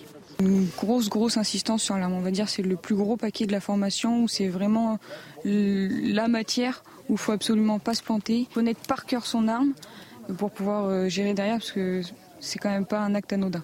Au centre de formation de Rochefort, ce groupe suit une autre partie pratique. Le but est d'acquérir des réflexes sur le terrain. Ils ont eu une formation au niveau des techniques de progression en extérieur et là, aujourd'hui, ils en sont à une phase de répétition. C'est du condensé, donc ça nous permet d'être quand même relativement bien formés. Et voilà, après, ça va s'acquérir au, au, fur et à mesure des missions qu'on peut avoir sur le terrain. Une fois sur le terrain, ces réservistes pourraient se trouver eux aussi dans des situations dangereuses. On y pense bien sûr, mais il n'y a pas d'appréhension, on est formé pour ça. Prendre en discuter avec euh, nos camarades, euh, non, non, pas d'appréhension particulière. La gendarmerie forme des réservistes depuis des dizaines d'années. En décembre 2021, ils étaient 31 500 hommes et femmes à avoir choisi de devenir réservistes en plus de leur métier. En France, la barre des 100 euh, 000 réfugiés ukrainiens a été euh, franchie ce mois d'août selon l'Office français de l'immigration et de l'intégration, alors qu'il peine à entrevoir euh, une issue à cette guerre qui a éclaté le 24 février dernier. La question se pose, celle de repartir ou de rester pour entamer une nouvelle vie en France. Notre reporter Michael Chailloux a justement rencontré une famille ukrainienne. Elle est installée en Bretagne et elle vit dans cette incertitude permanente. Regardez. Katerina est arrivée en Bretagne le 13 mars dernier avec ses deux enfants. Elle est hébergée chez sa belle-mère, une Ukrainienne qui a épousé un Breton. Les fournitures scolaires sont achetées. Les enfants devraient retrouver leur école début septembre. Nous allons aller la rentrée euh, avec les fleurs, avec bonne humeur, euh, dans la sécurité. Même nous attendons de revenir, de repartir dans notre pays. Rentrer à Kiev pour retrouver un mari, un père enrôlé dans l'armée ukrainienne depuis le début du conflit. Les après-midi plages en Bretagne et les victoires avec l'équipe de foot locale n'ont pas convaincu les enfants. Je voudrais revenir à Ukraine et jouer foot avec euh, mon équipe. Je veux euh, retourner à ma maison. Il a la chance, ma belle-fille, il va voir. Est-ce que c'est possible ici, reste, qu'on continue la vie ici, ou non vraiment revenir? C'est elle qui, mon, mon fils qui va réfléchir pour ça. Le dilemme est permanent. Katerina, qui loue l'accueil reçu ici en Bretagne, est tiraillée quand elle évoque son avenir. Nous pouvons rester ici pour la sécurité et repartir, euh, mais nous, nous doutons. Vous voyez, il n'y a pas la réponse exacte, malheureusement. En attendant un éventuel feu vert venu d'Ukraine, Katerina, titulaire d'un master en français et en anglais, s'est inscrite à Pôle emploi. Un mot peut-être, Elisabeth Lévy, sur le, dilemme euh, rencontré par ces réfugiés ukrainiens en France aujourd'hui. Le dilemme de beaucoup de réfugiés, si vous voulez, puisque euh, normalement, quand vous êtes réfugié de guerre, c'est du provisoire. Euh, et donc, alors il y en a qui veulent on était dans un cas un peu différent avec les Syriens, je dirais, où finalement beaucoup ne voulaient pas rentrer. Là, on voit des gens qui veulent rentrer. Il faut dire aussi, alors moi, on m'a raconté des cas, euh, encore une fois, ça ne sont pas des études, euh, ça ne se passe pas toujours aussi bien, euh, ça pose toujours des problèmes. Si vous voulez, il ne faut pas croire que c'est facile, même si ce sont des gens peut-être plus proches culturellement de nous. C'est évidemment pas simple, si vous voulez, surtout que donc les hommes sont pas là. Donc une des raison pour laquelle cette petite fille a envie de rentrer en Ukraine, c'est que euh, son père est en Ukraine, je suppose. donc, euh, euh, je pense que c'est toujours une question. Et évidemment, plus la guerre va durer, plus cette question va se poser, parce que le provisoire qui est dur, au bout d'un moment... Va devenir du, du, permanent, et en tout cas s'éternise. donc, évidemment, pour ceux qui peuvent, qui ont les capacités, les, la formation, etc., pour travailler, le seul véritablement, le véritable moyen de s'intégrer dans un pays, c'est d'y travailler. Hein. C'est pas d'y rester euh, en tant que provisoire. Donc oui. Guillaume Perrault, ça peut être un, souci d'intégration, en tout cas, euh, que l'accueil de ces 100 000 réfugiés ukrainiens? Ça se passe plutôt bien, j'ai le sentiment, de façon générale. Là, évidemment, c'est un cas très touchant que nous avons vu, un reportage très sympathique. Ce qu'il faut dire dans, le prolongement de ce qu'a dit Elisabeth, c'est que ce sont massivement des femmes et des enfants. Pourquoi? Parce que les hommes sont mobilisés, tout simplement, pour se battre en Ukraine, et ils sont sommés par leur gouvernement de ne pas quitter leur pays. Les hommes, jusqu'à 60 ans, de 18 à 60 ans, ils ont ordre de rester en Ukraine. Ils n'ont pas le droit de partir. Ils n'ont pas le droit de partir. Pour parler clairement, ils n'ont pas le droit de partir. Ils sont mobilisés et c'est un délit pour eux de partir et ils peuvent, ils peuvent être poursuivis en justice si jamais euh, ils n'endossent pas euh, l'habit militaire euh, en Ukraine pour défendre leur pays. Donc les familles sont séparées les familles sont séparées et les, Ukrainiens que nous accueillons sont euh, massivement des femmes et des enfants. Le cas qu'on voit là est typique. Donc évidemment, ils, aspirent à ce qu'il y ait une réunion des familles. où? Ce matin. Euh, en, France ou en, France ou en Ukraine. Il y a un patriotisme ukrainien qui est très fort. Il y a un attachement à leur terre natale qui est puissant. Cela dit, avant, avant la guerre, il y avait aussi un mouvement d'émigration de gens qui quittaient l'Ukraine pour d'autres pays où la, vie, où la vie était moins dure et les perspectives plus intéressantes pour eux, parce que la vie est dure en Ukraine. Et puis il ne faut pas oublier que c'est un pays où il y a beaucoup de corruption, il y a beaucoup. Si vous voulez, c'est, euh, pas non plus. Euh, si vous voulez, le, même avant la guerre, je veux dire, c'est un pays où l'État ne fonctionne pas non plus d'une façon merveilleuse pour Raison pour laquelle, si vous voulez, euh, cette idée de la candidature à l'Union européenne est peut-être très sympathique, mais elle n'est pas tellement réaliste. Euh, euh, la réalité, c'est celle-là. Il, y, avait beaucoup d'Ukrainiens en France avant, vous avez raison. Maintenant, moi, je suis quand même frappé par le fait qu'on est dans une situation symétrique par rapport aux Syriens. Les Syriens, c'était des hommes qui venaient, en fait. Non, mais c'était essentiellement des hommes. Et les femmes et les enfants restaient au pays ou dans les camps de réfugiés. Donc euh, je suis quand même euh, frappé par ça. Allez, on va marquer une, euh, une, courte pause dans la matinale week-end. Elisabeth Lévy, vous allez rester avec nous pour cette prochaine heure. Merci Guillaume Perrault d'avoir accepté notre invitation aujourd'hui. Restez avec nous 8h55 sur CNews. Dans quelques minutes, un nouveau journal. Bonjour à tous, merci d'être avec nous sur CNews pour votre météo. Et c'est un, week-end qui s'annonce plutôt calme et ensoleillé hein, sur l'ensemble du pays. On voit très bien la perturbation qui est en train de filer euh, vers l'est de l'Europe, nous apportant un temps de plus en plus ensoleillé. Donc dans l'après-midi, après justement cette perturbation, eh bien place à de plus généreuses éclaircies hein, sur l'ensemble du pays. Nous aurons quand même quelques passages nuageux par endroit, euh, sur, en tout cas au niveau du sud-ouest, en remontant vers la moitié nord. Mais ça sera davantage ensoleillé vers les Pyrénées, ainsi que vers le rivage méditerranéen, mais au prix hein, du Mistral et de la montagne jusqu'à 60 km/h. Quelques petites averses encore hein, qui pourraient se développer essentiellement des Alpes du Nord en remontant vers l'Alsace. Et donc pour les températures, eh bien, la chaleur commence à investir à nouveau doucement, mais sûrement la Méditerranée jusqu'à 33 degrés, que ce soit à Perpignan, encore à Montpellier. Partout ailleurs, ça reste encore tempéré avec la minimale de 22 degrés du côté de Brest, 24 degrés à Lille, 25 degrés à Paris, 27 degrés pour le bassin stéphanois et tout de même hein, 30 degrés à 31 degrés pour la vallée de la Garonne. Donc la suite à la mi-journée s'annonce encore donc très ensoleillée sur l'ensemble du pays, mais on voit déjà les prémices d'une nouvelle perturbation. Rassurez-vous, qui sera de très faible activité. Ce sera surtout beaucoup de nuages. Donc dans un premier temps, eh bien, elle arrive encore donc par le quart nord-ouest avec quelques passages nuageux qui auront tendance à s'accrocher des Pays de la Loire en remontant vers les Hauts-de-France. Partout ailleurs, un très beau soleil. Tout de même, cette évolution diurne classique en fin de journée près des Pyrénées et des Alpes du Sud avec une température température qui commence encore à grimper. Un 29 degrés pour la moitié sud, 25 degrés en moyenne pour la moitié nord. Il sera 9h dans une poignée de secondes. On est ravis de vous accueillir dans la matinale euh, week-end. Cette dernière heure, toujours de l'info, de l'analyse, des débats. Et j'ai le plaisir d'accueillir euh, Frédéric Durand, directeur de la revue L'Inspiration politique. Bonjour à vous et merci d'être avec nous. On est toujours avec Elisabeth Lévy qui poursuit, directrice de la rédaction de Closer. Les titres de votre jour. Bah. De Closer. mais j'ai complètement, mais vous avez raison, c'est pas, mais c'est pas du tout la même, euh, la même thématique, Closer. On est, on est bien, bien loin pas de du votre... tout la même thématique et malheureusement pas le même tirage. vous, vous ne faites pas C'est vous ne faites pas dans le people, même si on peut parler un petit peu de people de temps en temps, mais non. Mais euh, pas de non, people, non, on euh, fait pas dans le aujourd'hui. people et je vous dis, malheureusement, nous tirons moins que Closer, alors qu'on devrait vendre beaucoup plus. À la une de votre journal de, de 9h, la justice française qui est en question ce matin, avec ce chauffard qui refuse d'obtempérer et qui est remis en liberté dans l'attente de, de son procès en septembre prochain. L'homme est pourtant un délinquant, multirécidiviste qui a mis en péril la vie d'un policier en le traînant sur plusieurs mètres avec son véhicule. On en parle dès le début de ce journal. Le SAMU qui croule sous les appels téléphoniques avec parfois jusqu'à une heure d'attente pour obtenir la réponse d'un médecin régulateur. En cause, le ministre de la Santé qui a invité les Français à composer le 15 plutôt que d'engorger les services d'urgence. Le SAMU réclame évidemment plus de personnel pour traiter l'explosion de la demande. Enfin, les Français doivent-ils accepter de payer le prix de la liberté face au conflit en Ukraine? C'est ce que demande Emmanuel Macron alors que les conséquences de cette guerre sont lourdes sur le porte-monnaie des Français. Le président qui nous avait déjà préparé à une rentrée un hiver difficile le 14 juillet dernier en raison des risques de pénurie d'énergie et de flambée des prix.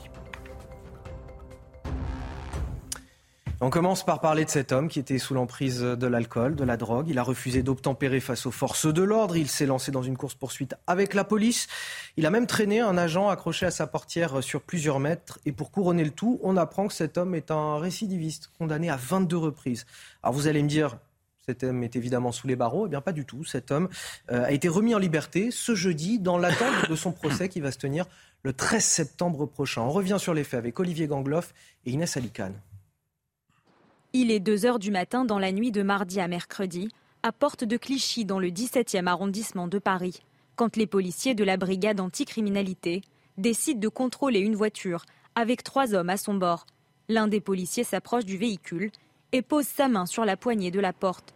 Le conducteur démarre et traîne le gardien de la paix sur plusieurs mètres. On a un criminel de la route, un véritable danger public ambulant, qui a fait un refus d'obtempérer sur des policiers de la BAC à Paris, qui a traîné un policier sur plusieurs mètres et qui a en fait pris tous les risques pour échapper aux policiers. Euh, les feux rouges, la vitesse excessive. S'ensuit alors une course-poursuite de 12 km jusque dans le département du Val d'Oise. L'homme est arrêté une demi-heure plus tard, sous l'emprise d'alcool et de cannabis. Le procureur avait demandé son incarcération dans l'attente du jugement, mais il finira par être remis en liberté. Non, mais on ne comprend pas cette décision de justice. Enfin, il y a certains juges qui n'ont toujours pas compris que quand on a un voyou multirécidiviste qui traîne un policier, qui est sous alcool, qui est sous stupéfiant, qui a un véritable danger ambulant, dont la récidive, c'est-à-dire le risque qu'il recommence les, les faits, est assez important puisqu'il l'a déjà démontré par son comportement et ses antécédents, en fait, eh ben, est remis en liberté en attente de son procès. L'individu a déjà été condamné à 22 reprises pour infractions liées aux stupéfiants, conduite sans permis et violence. Frédéric Durand, que se passe-t-il euh, dans la, dans la tête euh, des juges? On a un homme qui a été condamné à, à 22 reprises pour infractions liées aux stupéfiants, conduite sans permis et violence.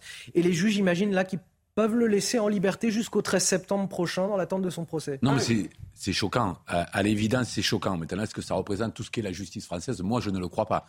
Euh, c'est là qu'il peut y avoir des désaccords les uns les autres. Je pense que c'est c'est- c'est c'est absolument choquant. Euh, Et là, qu'est-ce qui se passe? C'est c'est la loi euh, qui, Bah, il y a qui beaucoup est de gens qui sont c'est la décision des juges? Et c'est des juges qui, voilà, qui euh, Non, mais la- ont manifestement juges, une perception à- assez à- étrange de... L'État, il y a une interprétation du droit, puisque les juges pouvaient euh, décider de le mettre en préventive. Là, il faut savoir en même temps, parce que c'est aussi une réalité. Je sais bien que quand on parle de moyens, euh, souvent ça fait se hérisser certains. Cependant, on a 72 000 personnes en prison en France, on a 60 000 places de prison. Donc je pense que les magistrats font aussi avec, et on arrive à des situations que les Français ne comprennent absolument pas. Euh, de là remettre en question euh, l'état de droit en général, je pense qu'il y a qu'il y a un pas à faire parce que pour moi, on peut remettre en cause certaines pratiques, certaines lois. Pour autant, ça ne remet pas en question l'état de droit lui-même. La justice, cependant, la justice française, il faut savoir, c'est le, c'est le clochard de l'Europe. Moi, je l'ai déjà dit, parce que euh, en termes de moyens, c'est absolument catastrophique. Même si on a eu, euh, Dupont-Moretti a fait augmenter le budget de 8%, vous vous en souvenez, il y a un an. Euh, cependant, ça reste, ça, la, la, justice française reste dans un état catastrophique. Et ce genre de décision, les Français ne la, ne la, ne la comprennent évidemment pas, puisqu'il y a des gens qui vont en préventive et qui sont bien moins dangereux pour la société. La préventive, elle sert à ça, normalement. C'est qu'avant le procès, vous n'êtes euh, pas reconnu coupable tant que votre procès n'est pas passé. Mais pour certains, on est obligé de les mettre en préventif parce qu'ils représentent un danger. Là, ça paraît être le cas, et pourtant, euh, ce, ce, voilà, cette. Je rappelle que si quelqu'un est, soupçonné d'avoir assassiné une vieille dame, ou même une jeune dame d'ailleurs, hmm. euh, on ne discute pas pour savoir si on va le mettre en préventive. Alors là où je suis d'accord avec vous, c'est qu'on ne peut pas parler de la justice. Euh, évidemment, la justice est rendue par des individus, et il est fort probable euh, que nous ne parlons pas aux informations euh, de toutes les décisions où des gens sont effectivement envoyés en prison. Euh, donc on parle, évidemment, c'est notre métier de parler des trains qui n'arrivent pas à l'heure. Hein, c'est pas du tout un reproche. Donc je suis d'accord. Il y a quand même une forme d'idéologie dans une partie, chez une partie des juges si vous voulez, qui considèrent que les vraies victimes, ce sont les délinquants, les pauvres chéris à qui on a fait tellement de mal et à qui on n'a pas donné tout ce qui leur revenait et on les a pas, je sais pas vous, je sais pas si vous, on est à l'État. C'est pas un fantasme ça de les juges laxistes qui, qui, sont du côté Attendez, de, de, Depuis le début, oui, oui vrai, je, je, le reconnais, je le reconnais. Des juges, non. Quand vous, vous regardez, rappelez-vous le mur des cons, à ma connaissance, c'était pas un fantasme. Le mur des cons mettait donc du syndicat de la magistrature qui, à mon avis, euh, il faudrait euh, un jour mener une enquête assez sérieuse sur euh, cette organisation qui, je pense, est très néfaste. Il y a une véritable idéologie. Les victimes, c'était les cons, d'accord? Et les salauds, c'était ceux qui... Non mais Là encore, excusez-moi, Elisabeth Lévy. Euh, pas terminé, mais ah, pardon, allez-y, allez-y, allez-y, allez-y. Non, mais... cher, j'ai déjà parlé tout à l'heure, donc je vous répondrai doublement. Très bien. Non, euh, parce que là encore, évidemment que ça existe, comme tout existe. Euh, euh, parfois, on dit la police est raciste, c'est-à-dire, il faut savoir si on parle de, de, façon structurelle des choses ou non. quand on dit la police tue ou quand on dit, on, on, on s'élève contre ça et on a raison, ou la police est raciste ou systémiquement raciste, la France serait systémiquement raciste, c'est faux. Tout ça est faux. Pour autant, il existe des cas et dans la justice, il doit exister aussi des cas, mais ça n'est pas la justice tout entière. Ça, il faut le dire et le répéter. Dit ça? Prenez ben, où est notre désaccord Je ne viens pas dire la justice. Non, non, pardon. Là, excusez-moi.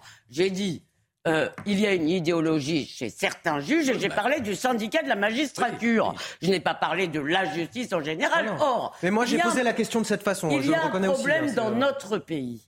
D'accord, c'est que les juges n'ont jamais aucun compte à rendre. D'accord? Un policier qui fait usage de son arme, on en a déjà parlé, on en reparlera, il a des comptes à rendre, on doit, il est l'objet d'une investigation, ce qui d'ailleurs me paraît légitime.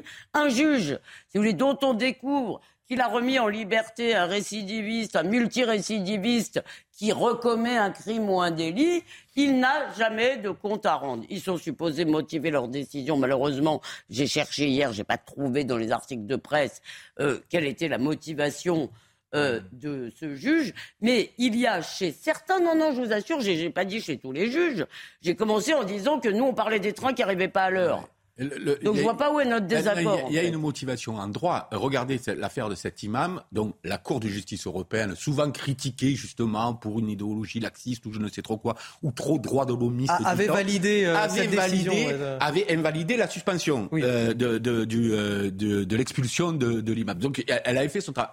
Le tribunal administratif de Paris est revenu sur ça. Il l'a fait en droit même si le droit nous choque. Alors c'est pour ça que je, je, je fais toujours, c'est pour ça que je fais toujours la nuance entre ce qu'est l'état de droit et ce que peuvent être les lois.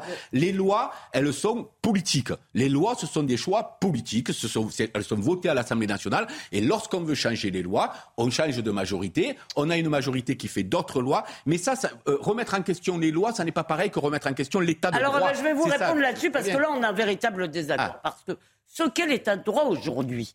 D'accord? Et ça ne veut pas dire que je suis pour l'arbitraire ou pour euh, euh, une justice expéditive qui mettrait tout le monde, qui embastillerait tout le monde euh, sans regarder. Mais ce qu'on appelle l'état de droit aujourd'hui, c'est faire prévaloir les droits individuels, si vous voulez, sur la question, les questions de la société, les questions de la collectivité. Si ce sont D'ailleurs, ça n'est pas pour rien que ce sont nos tribunaux administratifs qui sont les grands parangons de cela, parce que dans ces cas-là, si vous voulez, il y a un problème de ce droit qui s'oppose à la volonté populaire. La loi, vous savez, on, disait, on apprenait ça à Sciences Po, je ne sais pas si c'est euh, cette vieille expression, la loi est l'expression de la volonté de la volonté générale. La, loi est l'expression de la volonté générale. Euh, euh, l'état de droit, si vous voulez, ce sont ce qu'on appelle l'état de droit aujourd'hui, c'est de nous expliquer que la vie privée de M. Ikyusen, c'est plus important, mais si, que la vie privée de M. Ikyusen. Un, dernier mot et on passe à la suite. Que de lutter contre ces âneries. La, loi, la loi, elle a toujours été, justement, elle a toujours pris en compte le cas individuel. C'est le propre de la loi d'individualiser les peines, que vous le vouliez ou non. Pas de cas individuel, je parle de droits individuels. vous dites, de, vous dites que le, droit collectif s'oppose au droit individuel. Je dis les droits individuels, c'est-à-dire l'idée que votre droit comme individu, si vous voulez, c'est ça, c'est les droits 五 euh, euh, l'état des droits. C'est devenu ça l'état de droit. Marcel Gaucher en parle très bien. vous lisez en parle très bien. Je, pense que ça a toujours existé. Je pense qu'il y a toujours une individualisation, peut-être extrême, peut-être que les droits individuels dépassent. Le... Mais ça, c'est politique. C'est pas une question de, de droit. C'est une question politique de savoir si le droit collectif doit toujours prévaloir sur le droit individuel. on parle pas de la même J'ai pas Si vous permettez, on, va, on va avancer. Les centres de régulation du, du SAMU à présent, qui croulent sous les appels euh, téléphoniques. En juillet, ils ont vu leur activité augmenter de 21% par rapport à l'an dernier. Pourquoi? Parce que le ministre de la Santé, je vous le disais en titre tout à l'heure, François Braun a recommandé aux Français d'appeler le 15 avant de se rendre euh, aux urgences dans les hôpitaux pour éviter les, débordements. Sauf que le problème est le même partout. Au SAMU, il faut aussi des moyens, du personnel pour pouvoir répondre aux, appels, des médecins régulateurs, sinon l'attente peut être très longue, parfois jusqu'à une heure. Je vous propose d'écouter euh, Frédéric Lapostole. Il est professeur de médecine d'urgence à l'hôpital Avicenne de Bobigny et on en parle avec vous, Frédéric, juste après. Globalement, il est extrêmement difficile, probablement pour l'ensemble des SAMU aujourd'hui, euh, d'assurer la réponse dans un délai très court à tous les appels, en raison de deux choses. Un, le flux d'appels en amont, et deux, les ressources humaines en aval. On constate depuis des années que l'augmentation, l'augmentation des sollicitations euh, au, SAMU, éventuellement même maintenant, vous l'avez entendu, en aval euh, des urgences, ça ne peut se faire que s'il y a suffisamment de personnes pour décrocher le téléphone. C'est tout bêtement mathématique. Donc il faut qu'il y ait suffisamment d'assistants de régulation médicale pour décrocher. Et derrière, il y a un deuxième étranglement qui est le médecin. Si le médecin est occupé pendant une heure à chercher un lit de réanimation pour un patient, pendant ce temps, il ne peut pas gérer cet appel. Et le but, c'est justement qu'il y ait un avis médical pour éviter que certains patients aillent à l'hôpital.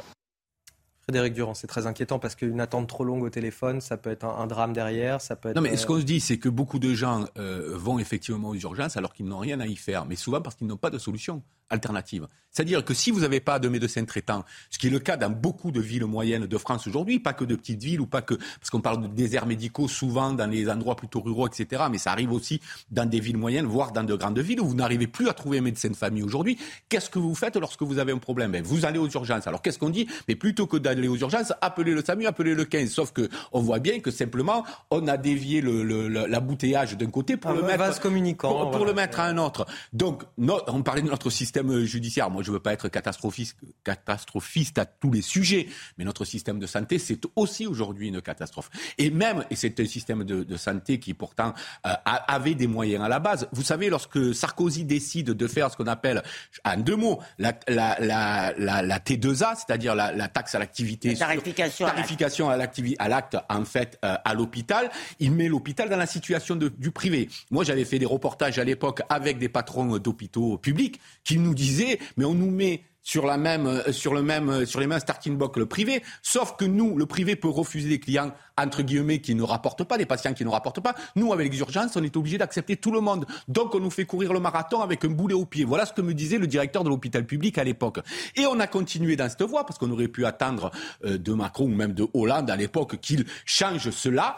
eh bien, ça n'est pas le cas. Donc, on a presque obligé les hôpitaux à faire ce qui rapporte, ce qui rapporte de l'argent parce qu'ils étaient obligés d'en faire rentrer plutôt que que la santé publique. Là, il y a une erreur de conceptualisation, c'est vouloir mettre la santé dans le domaine de la marchandisation, dans le domaine du privé, alors que la santé, ça doit sortir justement du domaine privé. Et vous parliez tout à l'heure. quand même, on a une chose merveilleuse dans notre système de santé, malgré tout, un principe en tous les cas, c'est que votre, euh, euh, vous êtes remboursé en choisissant votre médecin. C'est-à-dire que vous pouvez aller dans une clinique privé, d'accord, et vous allez également être remboursé. Vous n'êtes pas obligé de faire appel à des structures euh, euh, publiques. Donc ça, c'est quand même un principe à la fois de l'hyp. Non, non, mais je dis qu'il n'y a pas, parce que globalement, je suis d'accord avec euh, ce que vous venez de dire, à ceci près, si vous voulez, qu'il va falloir quand même un jour qu'on compte combien on paye et pourquoi.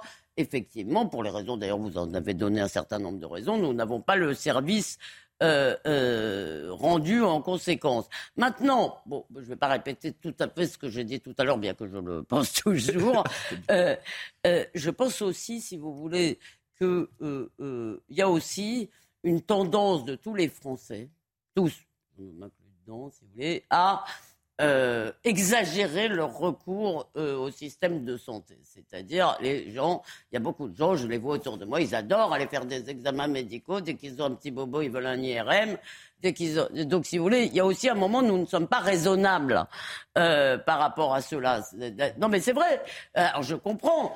Je... Moi, j'avais été très choqué par une phrase de je ne sais plus quel ministre en disant euh, je crois que c'était Édouard Philippe, en nous expliquant que la santé, c'était la priorité absolue d'un gouvernement. Un pays, si vous voulez, dont la priorité absolue est la santé, est un pays qui est en train de mourir en réalité. Mais Frédéric Durand disait un truc intéressant tout à l'heure, c'est que Ah. euh, effectivement, euh, le- les urgences euh, sont souvent là pour pallier un manque de médecins. Ah ben j'ai dit ça tout à l'heure, Non mais voilà. pas j'étais c'est- C'est pas ça. Mais ce que moi, ma question, ma- qui, qui va au-delà justement de ce de ce constat que vous partagez tous les deux sur ce plateau, c'est comment on fait pour. euh, On a fait sauter le numéro, le numéro de clausus. Oui, mais au bout de combien de temps Voilà, mais le problème, c'est qu'on a trop attendu. Parce qu'à un moment donné, on Ouais. pensait qu'il y avait trop de médecins, sauf que ça fait très très longtemps de cela. Donc, on là, aurait il faut pu avoir faire- plus de médecins, mais il faut avoir des médecins qui acceptent d'aller sur les différents Non territoires. mais où il attendez, déjà, médecins euh, déjà en euh, avoir plus, parce que Voilà. c'est un des échecs les plus graves de la planification, parce qu'à mon avis, c'était pas une planification très compliquée à faire. Si vous voulez,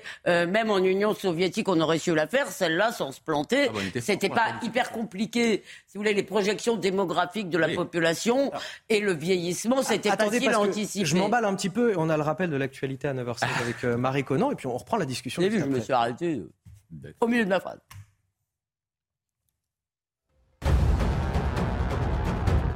Le Conseil national de la refondation sera lancé à la rentrée le 8 septembre. Le chef de l'État l'a annoncé hier. Cet organe est destiné à ouvrir le dialogue avec les Français sur le chantier de l'école, de la santé et des services publics. De nombreux acteurs y participeront, parmi eux des partis politiques, des élus locaux ou encore des représentants des corps intermédiaires. Un hiver tendu en perspective. Le prix du gaz européen continue de monter en flèche. Hier, il a atteint un nouveau record, 257,40 euros le mégawattheure. En cause, la fermeture pour maintenance de Nord Stream par le géant russe Gazprom euh, pour plusieurs jours. Il devient ainsi compliqué pour l'Union européenne de se doter de réserves suffisantes de gaz pour cet hiver, tout en se passant des exportations russes. Bison futé, voire rouge tout le week-end dans le sens des retours, orange dans le sens des départs, à l'exception du quart sud-est classé rouge. Dans le sens des retours, de nombreux grands axes du pays seront fortement perturbés dès 9h et jusqu'en milieu de soirée. Le pic est attendu entre 11h et 14h. Et enfin, du sport, de l'athlétisme. Après avoir vu une médaille mondiale lui échapper d'un rien en juillet, le Français Wilfried Apio a conquis l'argent européen du 400 mètres haies hier à Munich. La récompense d'une saison exceptionnelle sans rien pouvoir faire contre le monstre Karsten Valrom, de retour au sommet. Alors très rapidement, Frédéric Durand, qu'est-ce qu'on fait pour les déserts médicaux? Bah, je le disais déjà, on a trop tardé pour, euh, pour, euh, pour supprimer ce numéro clausus. Moi, je vous donne l'exemple qui est le mien. Euh, J'habite la ville d'Orléans. Orléans, c'est plus de 100 000 habitants. Impossible de trouver un médecin de famille. Impossible de trouver un médecin. Donc, quand vous arrivez, impossible de trouver un médecin. Je sais que la ville et le, et le maire font tout ce qu'ils peuvent, se déploient au maximum pour essayer. Mais C'est attractif pour toi, Et là, euh, tout à fait. Et là, donc, on n'est pas dans un petit, euh, dans une petite, un petit village de campagne.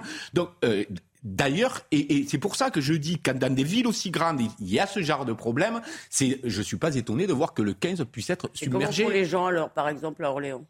Ben, ou vous avez déjà votre médecin, ou vous avez- moi je vais vous dire ce que j'ai fait la dernière fois pour renouveler le traitement. Tout simplement, je suis allé à une borne, euh, que- parce qu'il y a des endroits où on peut prendre rendez-vous à une borne, on a une téléconsultation. Euh, c'est parfois le seul moyen euh, de pouvoir être consulté euh, sur une borne télé- euh, de téléconsultation. Ou alors Le ils médecin, appellent voilà, les euh, urgences. euh, Voilà, le ou alors le SAMU. 15. Moi, j'ai pas Voilà, besoin Vous avez de raison, faire à le Paris, il y a pas, à Paris, il y a moins ce problème, encore que pour avoir un rendez-vous, par exemple, Oui, avec pas un évident non Oui, mais, à Paris, c'est rien par rapport à, certaines villes de province. Dit même à Paris. Mais c'est pour ça que vous imaginez que si pour renouveler un traitement, vous êtes obligé d'appeler le 15, imaginez la catastrophe dans laquelle nous Je ne vous reconnais pas, on passe au reste de l'actualité. Emmanuel Macron qui réapparaît euh, dans, dans l'actualité, qui dénonce l'attaque brutale de, de la Russie en Ukraine et qui appelle les Français à accepter de payer le prix de la liberté alors même que le conflit a de lourdes conséquences économiques chez nous en France. On écoute le chef de l'État, il s'est exprimé hier dans le Var, à Borne-les-Mimosas. Je pense à notre peuple, auquel il faudra de la force d'âme pour regarder en face le temps qui vient, résister aux incertitudes, parfois aux facilités et à l'adversité, et unis, accepter de payer le prix de notre liberté et de nos valeurs et nous rappeler que la France, comme nation et comme république, n'est jamais un acquis, jamais un droit, mais un legs à transmettre et un combat à savoir mener. Alors c'est quand même cher payer le prix de cette guerre et en plus on n'est pas les seuls. L'Allemagne également qui contrairement à nous est très dépendante du gaz russe. Euh, la conséquence aujourd'hui c'est que les habitants se tournent de plus en plus vers le charbon là-bas en Allemagne et notamment à, Berlin pour chauffer leur domicile. Parce que le charbon c'est très nocif pour la santé, c'est des particules fines. Mais qu'importe, tant qu'on n'a pas froid l'hiver prochain. Regardez, ce sujet est commenté par Maxime Lavandier. C'est dans une remorque que ce Berlinois charge des sacs de 25 kilos remplis des précieuses pierres noires. Pas question pour lui de manquer d'énergie pour se chauffer l'hiver prochain. Alors que le pays pourrait faire face à une pénurie de gaz d'ici la fin de l'année, il mise sur le charbon. C'est la première fois que j'achète du charbon depuis de nombreuses années. Jusqu'à présent, je me chauffais au gaz et n'utilisais que du bois pour le poêle. Si l'on a la possibilité de se chauffer, même si c'est mauvais pour la santé, c'est quand même mieux que d'avoir froid. À Berlin, 5 à 6 000 foyers se chauffent encore avec ce combustible. Mais cette année, les clients sont arrivés en masse et la production a bondi de 40% dans cette entreprise. Nous assistons à une ruée de nouveaux clients, ce que nous n'avions jamais connu auparavant pour les combustibles solides. Tous ceux qui ont un chauffage au gaz chez eux, mais aussi un poêle, veulent maintenant du charbon. Le gouvernement allemand s'est lui aussi résolu à un recours accru aux centrales à charbon pour répondre aux besoins d'électricité du pays, même s'il l'assure, il ne renoncera pas à son objectif d'abandonner cette énergie polluante d'ici 2030. Alors je reviens à, nous, à la France, mais c'était pour vous donner une illustration, Elisabeth. C'est-à-dire que sur ce sujet, pardonnez-moi, le recours aux centrales à charbon a commencé bien avant la guerre en Ukraine, en Allemagne. Ils ont réouvert leurs centrales à charbon parce qu'ils ont commis la bêtise, sous la pression de leurs stupides écologistes, qui n'ont rien à envier aux nôtres, euh, de fermer toutes leurs centrales nucléaires. D'où ma remarque, on s'en sort pas si mal avec le nucléaire français. Oui, mais d'abord, on s'en sort pas si mal, mais évidemment, il y a des gens qui nous enquiquinent. En revanche, je crois qu'on est les, si vous voulez, les Allemands à mon avis, on, a découvert qu'ils étaient en train d'acheter des pièces pour réparer leur euh, euh, gazoduc. Donc je ne suis pas sûr que les exportations russes, par quelque chemin qu'elles prennent, euh, soient arrêtées pour l'Allemagne. Et j'ai l'impression qu'on sera les dindons de cette farce. Mais pour les valeurs, non là je voudrais quand même le dire parce que ça commence à me taper sur le système.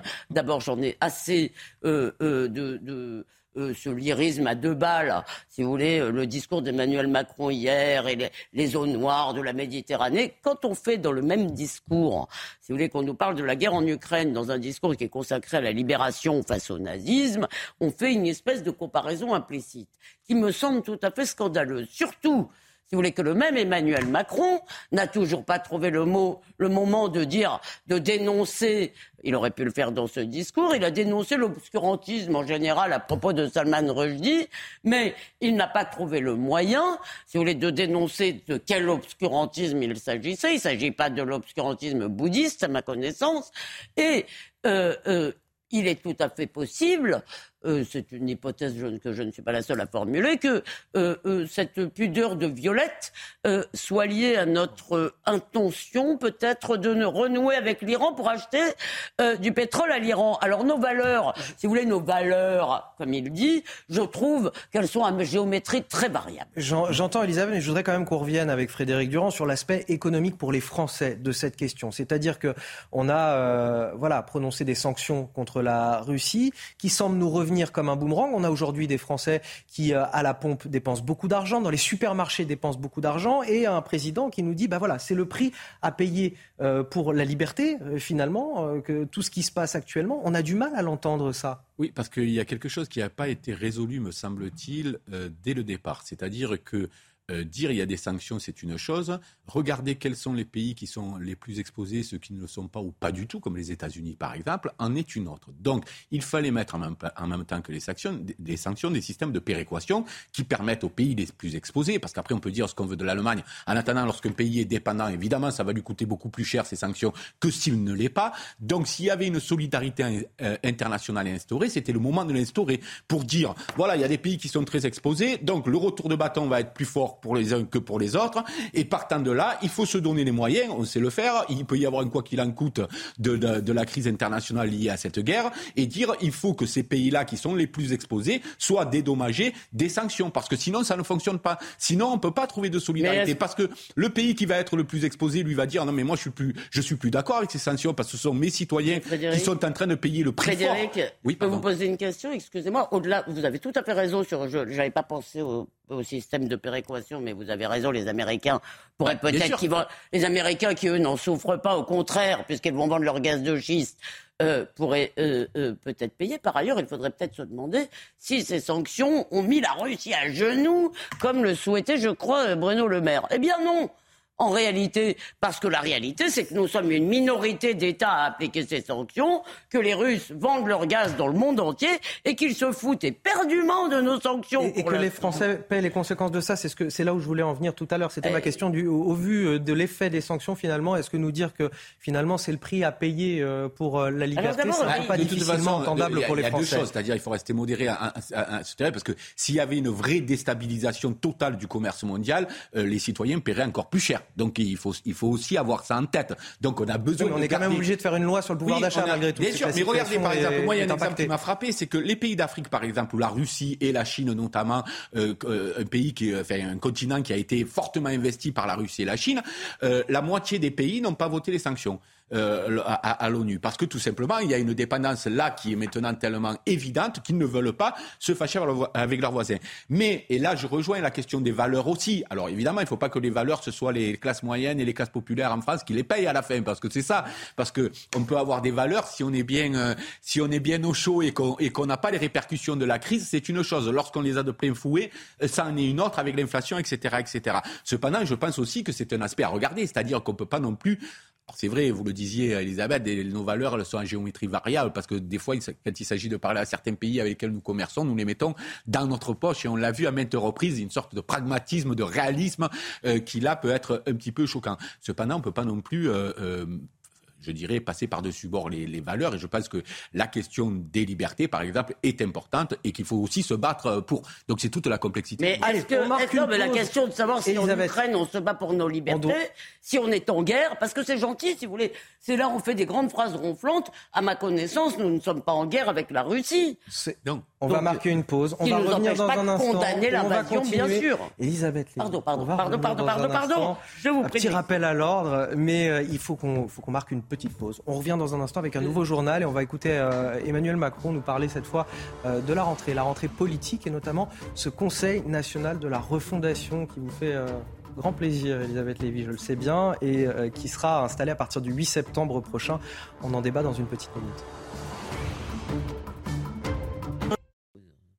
9h30 tout pile sur CNews. On est ravis de vous accueillir dans la matinale week-end. Si vous nous rejoignez, euh, bon café déjà. Et puis, euh, on est ensemble jusqu'à 10h pour débattre de l'actualité, l'info, l'analyse autour de moi.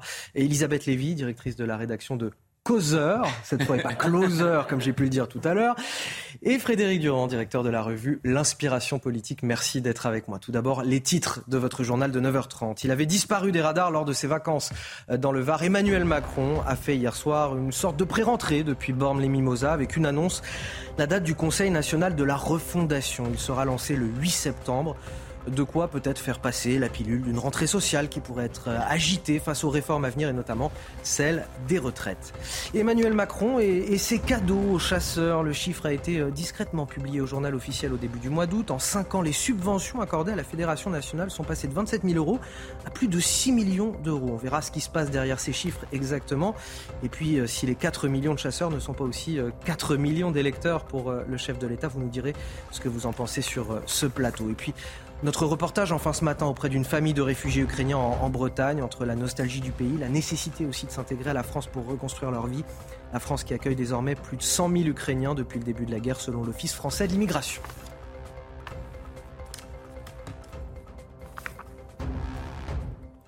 Ça y est, la date est fixée, le Conseil national de la refondation, tout un programme. Ce conseil voulu par euh, Emmanuel Macron sera lancé le 8 septembre prochain, euh, annonce faite par le chef de l'État hier soir alors qu'il était encore à Bormes-les-Mimosas euh, dans le Var. Emmanuel Macron qui promet notamment un dialogue sur les grands services publics, la santé, l'éducation et qui réaffirme aussi son objectif de plein emploi. Tout un programme, on l'écoute et on débat juste après. L'agenda de rentrée sera aussi marqué par euh, le travail, on le sait. La France est confrontée à une situation on peut aller vers le plein emploi, mais il nous faut continuer à mener les réformes qui sont indispensables. C'est ce qu'on va faire là dès cette rentrée. Et puis nous aurons aussi le chantier de l'école, de la santé, nos grands services publics. avec ce dialogue qu'on lancera dès le Conseil national de la refondation du 8 septembre. Et puis enfin les fonctions régaliennes, la sécurité, l'immigration. vous voyez, on va avoir beaucoup de choses qui vont continuer de, de nous faire travailler, faire travailler le Parlement, le gouvernement, l'ensemble de nos élus. Nous devons être Françaises Français au chevet de notre pays, unis pour nous rendre pour être plus forts. Plus forts en matière de défense, plus forts pour notre propre énergie, plus forts pour produire plus et donc travailler davantage afin de nous payer le modèle social pour protéger nos enfants, nos aînés, ceux qui en ont besoin. Vous trouvez reposé Emmanuel Macron? Je trouve reposé. Oui, reposé, reposé. Il a l'air reposé. je, ne sais pas si il, il, a, il, bah, si, il a bonne mine quand même euh, pour, être euh, bon, euh, objectif. Oui. non, mais par contre, au moins là-dessus. Non, mais blague à part, Emmanuel Macron, qui a l'air vraiment reposé, qui s'est pas beaucoup exprimé pendant les vacances, qui revient là pour nous parler de, de, la rentrée politique. Il y aura le Conseil des ministres la semaine prochaine à partir de mercredi, ce Conseil national de la refondation également. il nous parle voilà des grandes lignes de tout ce qui va impulser à la rentrée. Est-ce que euh, voilà, vous voyez ça euh, de bon augure ou, on va vite déchanter? Ah mais moi, je pense qu'on va vite déchanter. Euh, d'abord, il est normal que le président de la République se repose. On ne va pas lui reprocher de se reposer. non, mais Gérald Darmanin, lui, s'est pas reposé hein, pendant les vacances. Oui, oui, il a occupé l'espace médiatique. Il en faut un. Euh, cependant, vous savez que ce conseil, euh, ce conseil de la refondation, c'était en fait une sorte de clin d'œil au Conseil national de la résistance. C'est comme ça qu'il a été présenté au départ, dans une situation qui était exceptionnelle. C'était le gaulo-communisme qui reconstruisait la France, mais il y avait eu la guerre. Voilà un peu l'ambition que se donne aujourd'hui Emmanuel Macron au travers de, de ça. C'est pour ça qu'il parle des services publics, de la santé, etc., de l'éducation. Euh, et c'est une manière aussi, me semble-t-il, parce qu'il risque d'avoir quelques tourments au niveau du Parlement, puisque l'Assemblée nationale, vous savez qu'il n'a pas de majorité absolue, même s'il n'y a pas effectivement d'opposition absolue face à lui non plus, on est d'accord. Cependant, pour chaque loi, il aura besoin d'aller chercher des voix ailleurs que dans son propre camp. Ça, c'est aussi une réalité. Et cette manière de dire on veut dialoguer en direct avec les Français, c'est aussi une manière d'enjamber, euh, me semble-t-il, le Parlement. Au-delà de ça, je pense que ce qu'il avait fait sur l'environnement, ces grands débats, etc., avait été extrêmement décevant finalement, puisque les gens qui avaient participé n'avaient pas retrouvé c'est de l'esbrouf, c'est de l'esbrouf ce Conseil national de la refondation. Mais heureusement qu'ils n'avaient pas retrouvé l'essentiel. Il manquerait plus que ça que quelques militants associatifs décident de prendre des mesures euh, pour l'écologie ou je ne sais trop quoi. attendez, Elisabeth, euh, euh, si on fait quelque chose et qu'on donne une vertu à quelque chose, ou alors il ne faut pas le faire. Ah non, mais moi je voilà. veux pas qu'on le fasse. Voilà, voilà, voilà. non, mais ça c'est autre chose. On est, on est d'accord. Non, mais vous me demandiez justement. Sinon, ça devient. Vous avez employé le mot esbrouf. Sinon, ça devient de l'esbrouf. C'est-à-dire qu'on consulte des gens, on leur fait croire qu'ils ont une sorte de partie prenante à la décision qu'au bout du compte, ils n'ont pas. Donc ça apparaît comme de la Surtout, vous parliez du Parlement et de l'Assemblée nationale où effectivement... Il y a une légitimité pour... Pardon, mais on n'est pas sorti de la démocratie à ma connaissance parce que Vous avez fait allusion au Conseil national de la résistance et vous avez raison, c'est comme ça qu'ils nous l'ont vendu. C'est, on, on nous fait du Jean Moulin en permanence. Le, heureusement, il n'y a pas d'Hitler, si vous voulez, donc je commence à en avoir un peu marre. Euh, il n'y avait plus Jean Moulin, pour le coup. Voilà. non, mais il n'y avait plus Jean Moulin, c'est vrai, mais c'était... Est-ce, est qu'on dramatise pas un peu Non, mais euh, le- d'abord, euh, euh, évidemment, nous ne sommes pas dans la... D'abord, il y a des... à la sortie de la guerre, je vous rappelle qu'on avait une question institutionnelle. D'accord Donc là, il y a des institutions, elles fonctionnent. qui fonctionnent. Et elles ont fonctionné. Euh, euh, Marcel Gaucher, dans une interview que j'ai faite de lui pour le prochain numéro, dit une chose très intéressante. Il dit, il y avait un instrument d'ailleurs absolument fait pour faire fonctionner l'Assemblée. Dans ces cas-là, c'était le 49-3, sauf que par démagogie, Sarkozy a décidé, parce qu'évidemment, le 49-3 n'a pas bonne presse auprès des journalistes, c'est très mal, le pouvoir exécutif qui exécute, c'est très mal. Mais euh, euh, Sarkozy, par démagogie, a euh, euh, restreint le 49-3, ce qui fait qu'on n'a plus cet instrument pour gouverner. Encore une fois, Emmanuel Macron pourrait gouverner euh, euh, comme ça parce qu'il n'a pas de majorité contre lui. Et je vous fiche mon billet que ce ne sera pas si facile d'en monter une pour quelques projets que ce soit. Donc, il n'a pas la majorité absolue, mais il a, il a gagné malgré tout ces élections. Je suis navré. Mais et donc, si vous voulez, cette façon de nous expliquer que le débat public, ça n'est pas au président d'organiser le débat public, c'est éventuellement à nous, aux intellectuels, aux Français eux-mêmes. Maintenant, ils ont des réseaux sociaux, etc. On n'a quand même pas, on va pas demander au gouvernement de quoi on va parler et quand. D'abord. La deuxième chose, si vous voulez, c'est que je le redis, je récuse, comme au machin euh, écolo là, euh, le conseil citoyen de je ne sais pas quoi, qui deviennent de grandes réunions de copropriété d'ailleurs dans les faits, je leur, je leur dénie le droit de prendre la moindre décision. Ils n'ont pas une once de Non, légitimité. mais il n'y a pas, il a pas, dans les faits, il n'y a pas de, de- c'est pas un organe décisio- dé- décisionnel euh, qui est mis en place. Mais je dis juste que là où ça peut apparaître comme de la communication, c'est que justement, il y a des instances qui sont prêtes pour ça. Ça s'appelle le Parlement. Ça s'appelle les représentants élus. Ah après qu'on débatte dans le peuple, qu'on organise des débats, pourquoi pas? Mais leur donner cette dimension-là, c'est un peu aussi renier la dimension parlementaire. Après, le 49.3, il est toujours utilisable, mais il est moins utilisable qu'avant. Presque pas. Il est moins utilisable le qu'avant, mais c'est pas non plus la an. solution. Parce que sinon, on n'a plus besoin d'Assemblée nationale non plus, excusez-moi. Mais si on, on fonctionne le 49.3, on, on balaye le, Sénat et l'Assemblée. pas été fait pour cette situation. Oui, oui, mais je suis d'accord, moi je vous veux voulez bien. me renverser, renversez-moi. Non, Vous mais- ne pouvez pas me renverser, bah Oui, mais vous avez pas. remarqué qu'il n'y a pas eu de discours de politique générale, qu'il n'y a pas eu de vote Ah de confiance. Non, il y a eu un discours de politique générale, mais il n'y a pas eu de vote de confiance euh, justement à la première ministre en place, justement parce qu'on sait qu'on n'a pas de majorité. Donc, que vous le vouliez ou non, ça pose un petit problème au, au gouvernement. Allez, on avance s'il vous plaît. Le Parisien aujourd'hui en France qui euh, relève ce matin les, les cadeaux faits par euh, Emmanuel Macron aux chasseurs. Marie Conan, on en parle avec vous sur ce plateau. Des chiffres discrètement publiés, c'était au début du mois d'août, le 8 août dernier exactement, et qui évidemment font bondir les écologistes.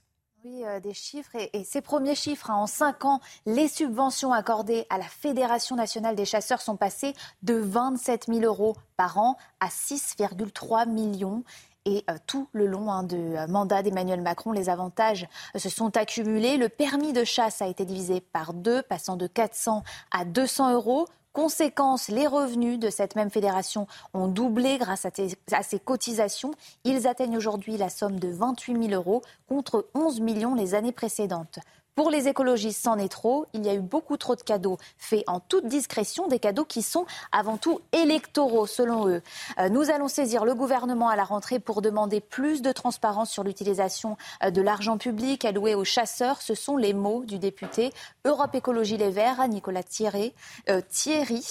Il pointe un sujet en particulier, celui de l'éco-contribution, 10 millions d'euros par an pour officiellement financer de la biodiversité, 10 millions pour, en réalité, des installations en faveur des chasseurs, selon le député. De son côté, euh, le président de la Fédération nationale des chasseurs, Willy Schren, se défend. Il n'y a pas un euro d'argent public qui n'a pas été utilisé à bon escient. On nous en veut car j'ai appelé à voter Macron à la présidentielle. Mais si je l'avais fait pour Jadot ou Mélenchon, la musique aurait sûrement été différente. Merci euh, Marie Conan. Frédéric Durand, il a été euh, stratège Emmanuel Macron avec les chasseurs. 4 millions de chasseurs, euh, 4 millions de, votants euh, potentiels. Le président de la Fédération nationale de, la chasse qui a appelé euh, pendant la campagne présidentielle à, à voter pour Emmanuel Macron dès le premier tour. Alors comme le disait Elisabeth Lévy tout à l'heure, très justement, en off, effectivement, tous les chasseurs n'ont pas voté pour Emmanuel J'ai un ami qui est, qui est chasseur qui m'a envoyé On ce s'en mot. doute bien. Non, mais- Il prouve qu'il nous regardait. on s'en- voilà. doute bien, mais en tout cas. Alors 4 millions, le chiffre Ah, m'étonne. agile, le président. Euh, 4 Habile. millions, le chiffre m'étonne parce que moi j'étais resté sur un million ou un million et demi de chasseurs en France. Donc euh, vous me dites 4 millions, chiffre qu'il faudrait peut-être. euh, Moi, J'ai euh, toujours euh, entendu 4 millions. non, Alors, bah, attends, moi, un, c'est- million, un million avec permis et 4 millions. de- Ah d'accord, d'accord. Alors voilà, euh, euh, oui, il a été habile. Après, vous savez, dans toutes les élections présidentielles, on s'adresse aussi à des communautés, Euh, euh, et je pense qu'effectivement, euh, là, ça a été le cas pour Emmanuel Macron. Emmanuel Macron n'incarnant pas a priori le, le chasseur français, j'allais dire. Et, et sur les, sur, le les cris d'or- sur les cris d'orfraie des écologistes, justement, quant à, ces, quant à ces subventions qui semblent avoir explosé finalement. Non, mais millions, moi, je pense qu'il y, a- y des guerres un peu inutiles.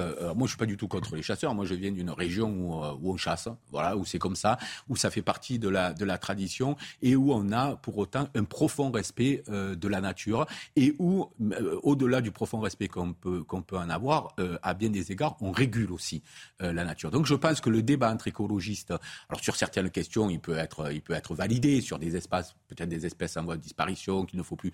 Moi, je ne connais pas assez le sujet pour me prononcer. Cependant, je pense qu'il y aurait plutôt une alliance objective à faire entre écologistes et chasseurs, parce que et les uns et les autres, à mon sens, aident à, aident à préserver, à préserver les, les- les espaces naturels. Mais non, Donc, justement, les écologistes n'aident plus du tout à ça. Et moi, ce qui me frappe dans ce débat, mais dans d'autres aussi, regardez, les écologistes adorent les éoliennes qui défigurent un certain nombre de paysages. Ils se, ils se foutent complètement de la beauté des paysages, par exemple.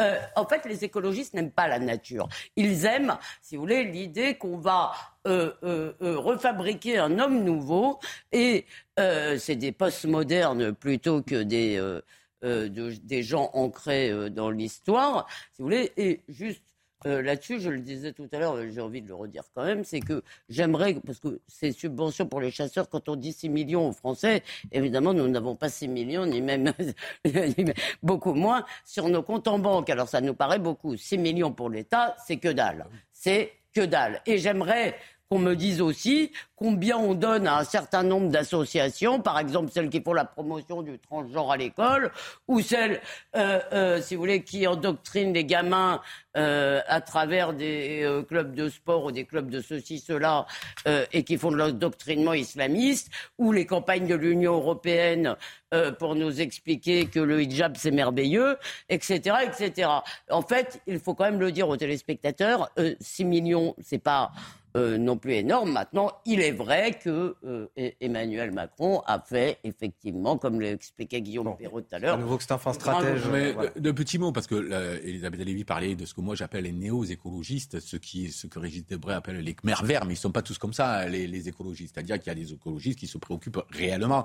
D'ailleurs, il y a une partie des écologistes, vous parlez des éoliennes, qui sont contre les éoliennes. D'accord, je dis des, je, re- je remplace mon lait par des. Voilà, oui, voilà. Des Non, non, mais c'est mieux parce que ah, je- pardon. voilà, parce que je pense qu'effectivement euh, tous ne sont pas comme ça. Et c'est pour ça que je parlais d'une alliance qui pourrait être une alliance objective entre les uns et les autres. Moi, mon père était berger, vous savez, il était berger, il préservait la nature au même titre que euh, et plus peut-être que certains écologistes qui parlent beaucoup, qui font moins. Peut-être qu'il n'aimait pas tellement quand on ah, parlait de remettre des Mais- loups mais, partout. Mais, mais, mais voilà, donc je pense que là, il y a un débat qui est un peu euh, un débat, comment dire, de vieille garde en vérité entre les uns et les autres. Il vaudrait mieux qu'il y ait une entente et que, moi, je dis la même chose de la police, de la justice. J'aimerais qu'ils marchent main dans la main parce qu'à un moment donné, on a besoin, en tant que citoyen, et des uns et des autres. En France, la barre des 100 000 réfugiés ukrainiens a été franchie ce mois d'août selon l'Office français de, l'immigration et de l'intégration, alors qu'il peine à entrevoir une issue à cette guerre qui a éclaté le 24 février euh, dernier. La question se pose, celle de repartir ou de rester pour entamer une nouvelle vie en France. Notre reporter Michael Chaillot a justement euh, rencontré une famille ukrainienne installée en Bretagne et qui vit dans cette incertitude permanente. Regardez. Est arrivée en Bretagne le 13 mars dernier avec ses deux enfants. Elle est hébergée chez sa belle-mère, une Ukrainienne qui a épousé un Breton. Les fournitures scolaires sont achetées. Les enfants devraient retrouver leur école début septembre. Nous allons aller la rentrée euh, avec les fleurs, avec bonne humeur, euh, dans la sécurité. Même nous attendons de revenir, de repartir dans notre pays. Rentrer à Kiev pour retrouver un mari, un père enrôlé dans l'armée ukrainienne depuis le début du conflit. Les après-midi plage en Bretagne et les victoires avec l'équipe de foot locale n'ont pas convaincu les enfants. Je voudrais revenir à Ukraine et jouer foot avec euh, mon équipe. Je veux euh, retourner à ma maison. Il a la chance, ma belle-fille, il va voir. Est-ce que c'est possible ici, reste, qu'on continue la vie ici, ou non vraiment revenir? C'est elle qui, mon, mon fils, qui va réfléchir pour ça. Le dilemme est permanent. Katerina, qui loue l'accueil reçu ici en Bretagne, est tiraillée quand elle évoque son avenir. Nous pouvons rester ici pour la sécurité et repartir, euh, mais nous, nous doutons. Vous voyez, il n'y a pas la réponse exacte, malheureusement. En attendant un éventuel feu vert venu d'Ukraine, Katerina, titulaire d'un master en français et en anglais, s'est inscrite à Pôle emploi. 9h45 sur CNews, bienvenue dans la matinale week-end, c'est l'heure du rappel de l'actualité avec vous Marie Conan.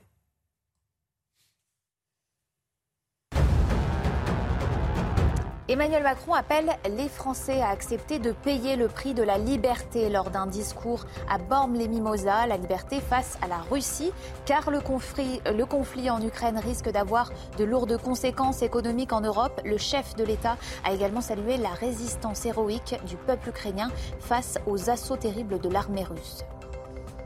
À Vénissieux, la garde à vue des deux policiers dont les tirs ont fait un mort et un blessé grave pendant un contrôle routier a été levée. La voiture en question avait été signalée comme volée. Les premiers éléments de l'enquête semblent corroborer l'hypothèse de la légitime défense. Âgé de 26 ans, le conducteur du véhicule a été hospitalisé. Son pronostic vital reste à cette heure très engagé. Son passager, âgé de 20 ans, est décédé. Un drame sur les routes pyréniennes. Un accident a fait hier après-midi six morts, dont deux enfants sur une route reliant Toulouse à Landor, en Ariège.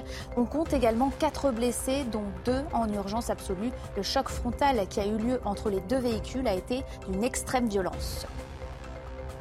Et enfin, du football en Ligue 1, deuxième victoire en deux matchs pour Lyon après sa démonstration contre Troyes.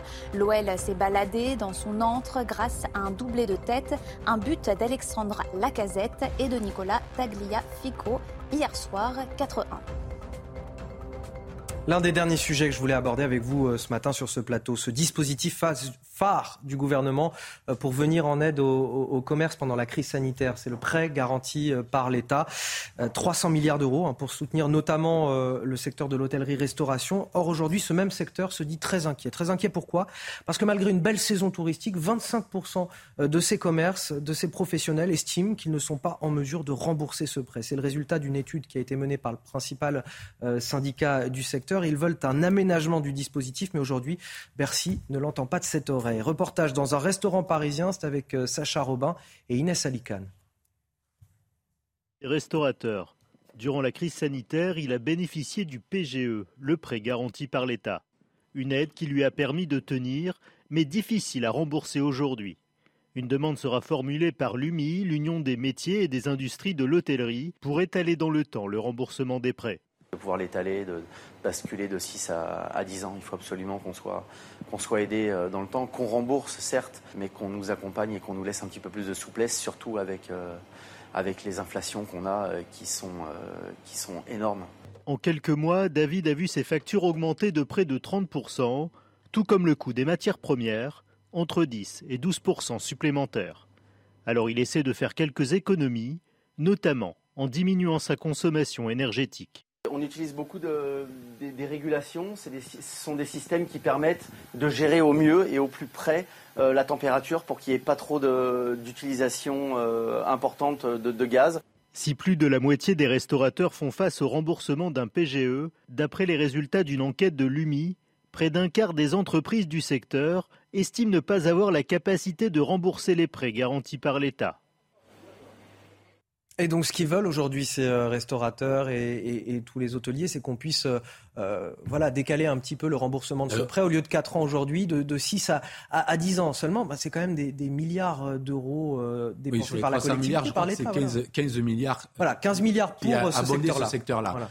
Euh, après, il faut savoir aussi qu'il y avait des entreprises qui étaient déjà en difficulté avant le Covid et qui ont profité pour, pour essayer de, de s'en sortir, de faire un prêt à ce moment-là, puisqu'il était garanti par l'État. Il faut juste dire que le prêt garanti par l'État, c'est, une, c'est, pour aussi des entreprises qui n'auraient pas eu ce prêt sans la garantie de l'État, qu'on soit absolument clair. Donc l'argent est dû. Aujourd'hui, les restaurateurs ne disent pas on ne veut pas rembourser ce prêt. Euh, ils disent ça nous mettra en difficulté de le rembourser sur un rythme de 4 ans. On veut pouvoir l'échelonner. Euh, ben, moi, il me semble qu'il est naturel. Alors ça se fera, ça peut se faire au cas par cas aussi, mais donner la possibilité d'une renégociation de la durée du, du, crédit, ça me paraît pas scandaleux non plus. D'autant que sinon, à quoi ça sert d'avoir mis autant d'argent pour sauver le quoi qu'il, le fameux quoi qu'il en coûte, ne servira à rien, parce qu'au final, si c'est pour que ces entreprises ferment, que leurs salariés soient licenciés, alors on a tout faux. Euh, euh, on n'aura fait que reporter. Euh, moi, moi, je, moi, je suis pas le défenseur ici absolu des restaurateurs. Simplement, je pense que il me semble raisonnable d'étudier ces cas-là et de se dire, ben oui, si vous pouvez pas rembourser dans les quatre ans qui étaient les quatre ans prévus au départ, oui, on peut rallonger à 6 ans, à 8 ans, à 10 ans, en toute bonne foi avec, avec les premiers concernés. J'ajoute juste, vous êtes entièrement d'accord avec tout ça, c'est et surtout avec votre argument euh, qui me semble être de très bon sens, c'est-à-dire effectivement ça ne servait à rien de les sauver si c'est pour qu'ils meurent maintenant. En revanche, je pense quand même, et pour en avoir aussi parlé avec des amis restaurateurs ou qui ont des bistrots, etc., qu'il y a eu probablement quelques abus et que là, pour le coup, il faut faire du cas par cas. C'est-à-dire qu'il ne faut pas non plus qu'il y ait des gens qui se servent, si vous voulez, de la crise sanitaire euh, pour, faire, pour nous faire payer euh, leurs leur euh, difficultés structurelles, si vous voulez. Il y a des, il y a des... À la fois, on peut comprendre que certains qui avaient des difficultés avant le Covid profitent de... Il y a un petit effet d'aubaine, j'allais dire. Mais il est complètement normal quand on veut sauver son restaurant, son entreprise. mais il faut être un peu darwinien. Il y a aussi des entreprises qui ne doivent pas survivre.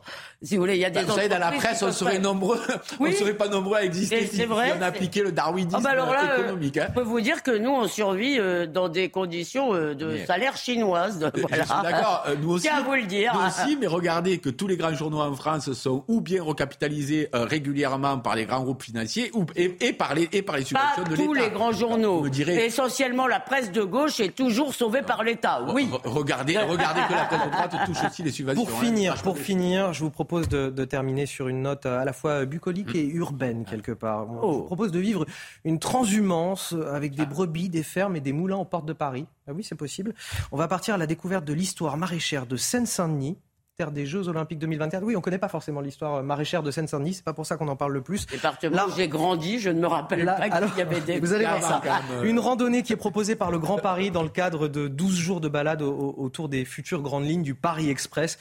De quoi découvrir quelques trésors naturels de la région. Les images avec Thibault Marcheteau. Entre les futures gares du Grand Paris, ne soyez pas surpris si vous croisez ces curieux randonneurs. Accompagner un troupeau de brebis en transhumance entre Arnouville et La Courneuve, c'est possible grâce à cette troisième édition du cycle des marches le long du futur métro transilien. Le but, découvrir et redécouvrir les trésors de nature que peut offrir l'île de France. Les randonneurs, eux, sont conquis.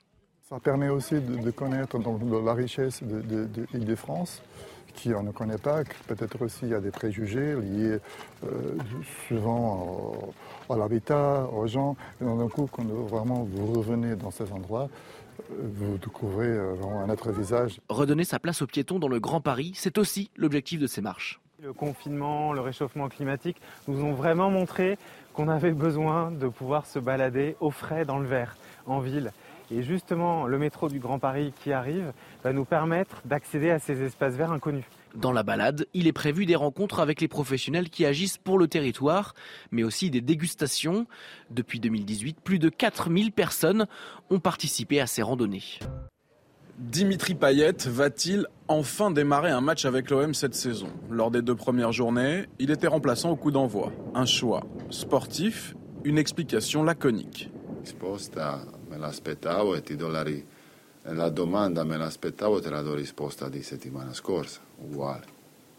La semaine dernière, la raison était que la saison sera longue et que l'OM aura besoin du Réunionnais. La forme du meneur de jeu serait aussi en cause à la traîne, physiquement, par rapport au reste du groupe.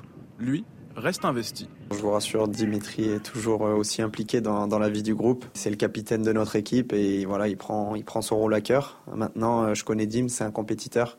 Je sais que ça lui plaît pas d'être sur le banc comme tout joueur de foot, donc il fait ce qu'il faut pour, pour revenir. Un déclassement forcément frustrant, mais une volonté assumée de prendre du recul sur sa situation personnelle. Pour lui, ça n'a pas d'importance en fait, parce que voilà, c'est seulement un brassard sur, sur le bras. Moi, franchement, c'était absolument pas un geste réfléchi. Quand je l'ai vu rentrer sur le terrain, c'était spontané. Je lui ai donné parce que c'est Dim et que c'est notre capitaine. Et il m'a dit non, non, c'est bon, garde-le pour la fin du match. Euh, même s'il n'a pas le brassard, c'est lui notre capitaine et c'est lui qui, qui gère euh, le navire. Encore un peu de temps pour retrouver la lumière, la liberté. Le capitaine n'a pas abandonné. C'est News, on arrive à la fin de votre matinale week-end. Euh, on vous laisse jusqu'à demain. On se retrouve à partir de, 7h. Merci beaucoup, Elisabeth, d'être venue euh, nous rendre visite. C'était un plaisir de vous retrouver. Et, eh ben, plaisir partagé. Merci à Frédéric Durand également d'être venu euh, ce matin. Restez avec nous sur CNews dans quelques instants. Thierry Cabane pour Midi News.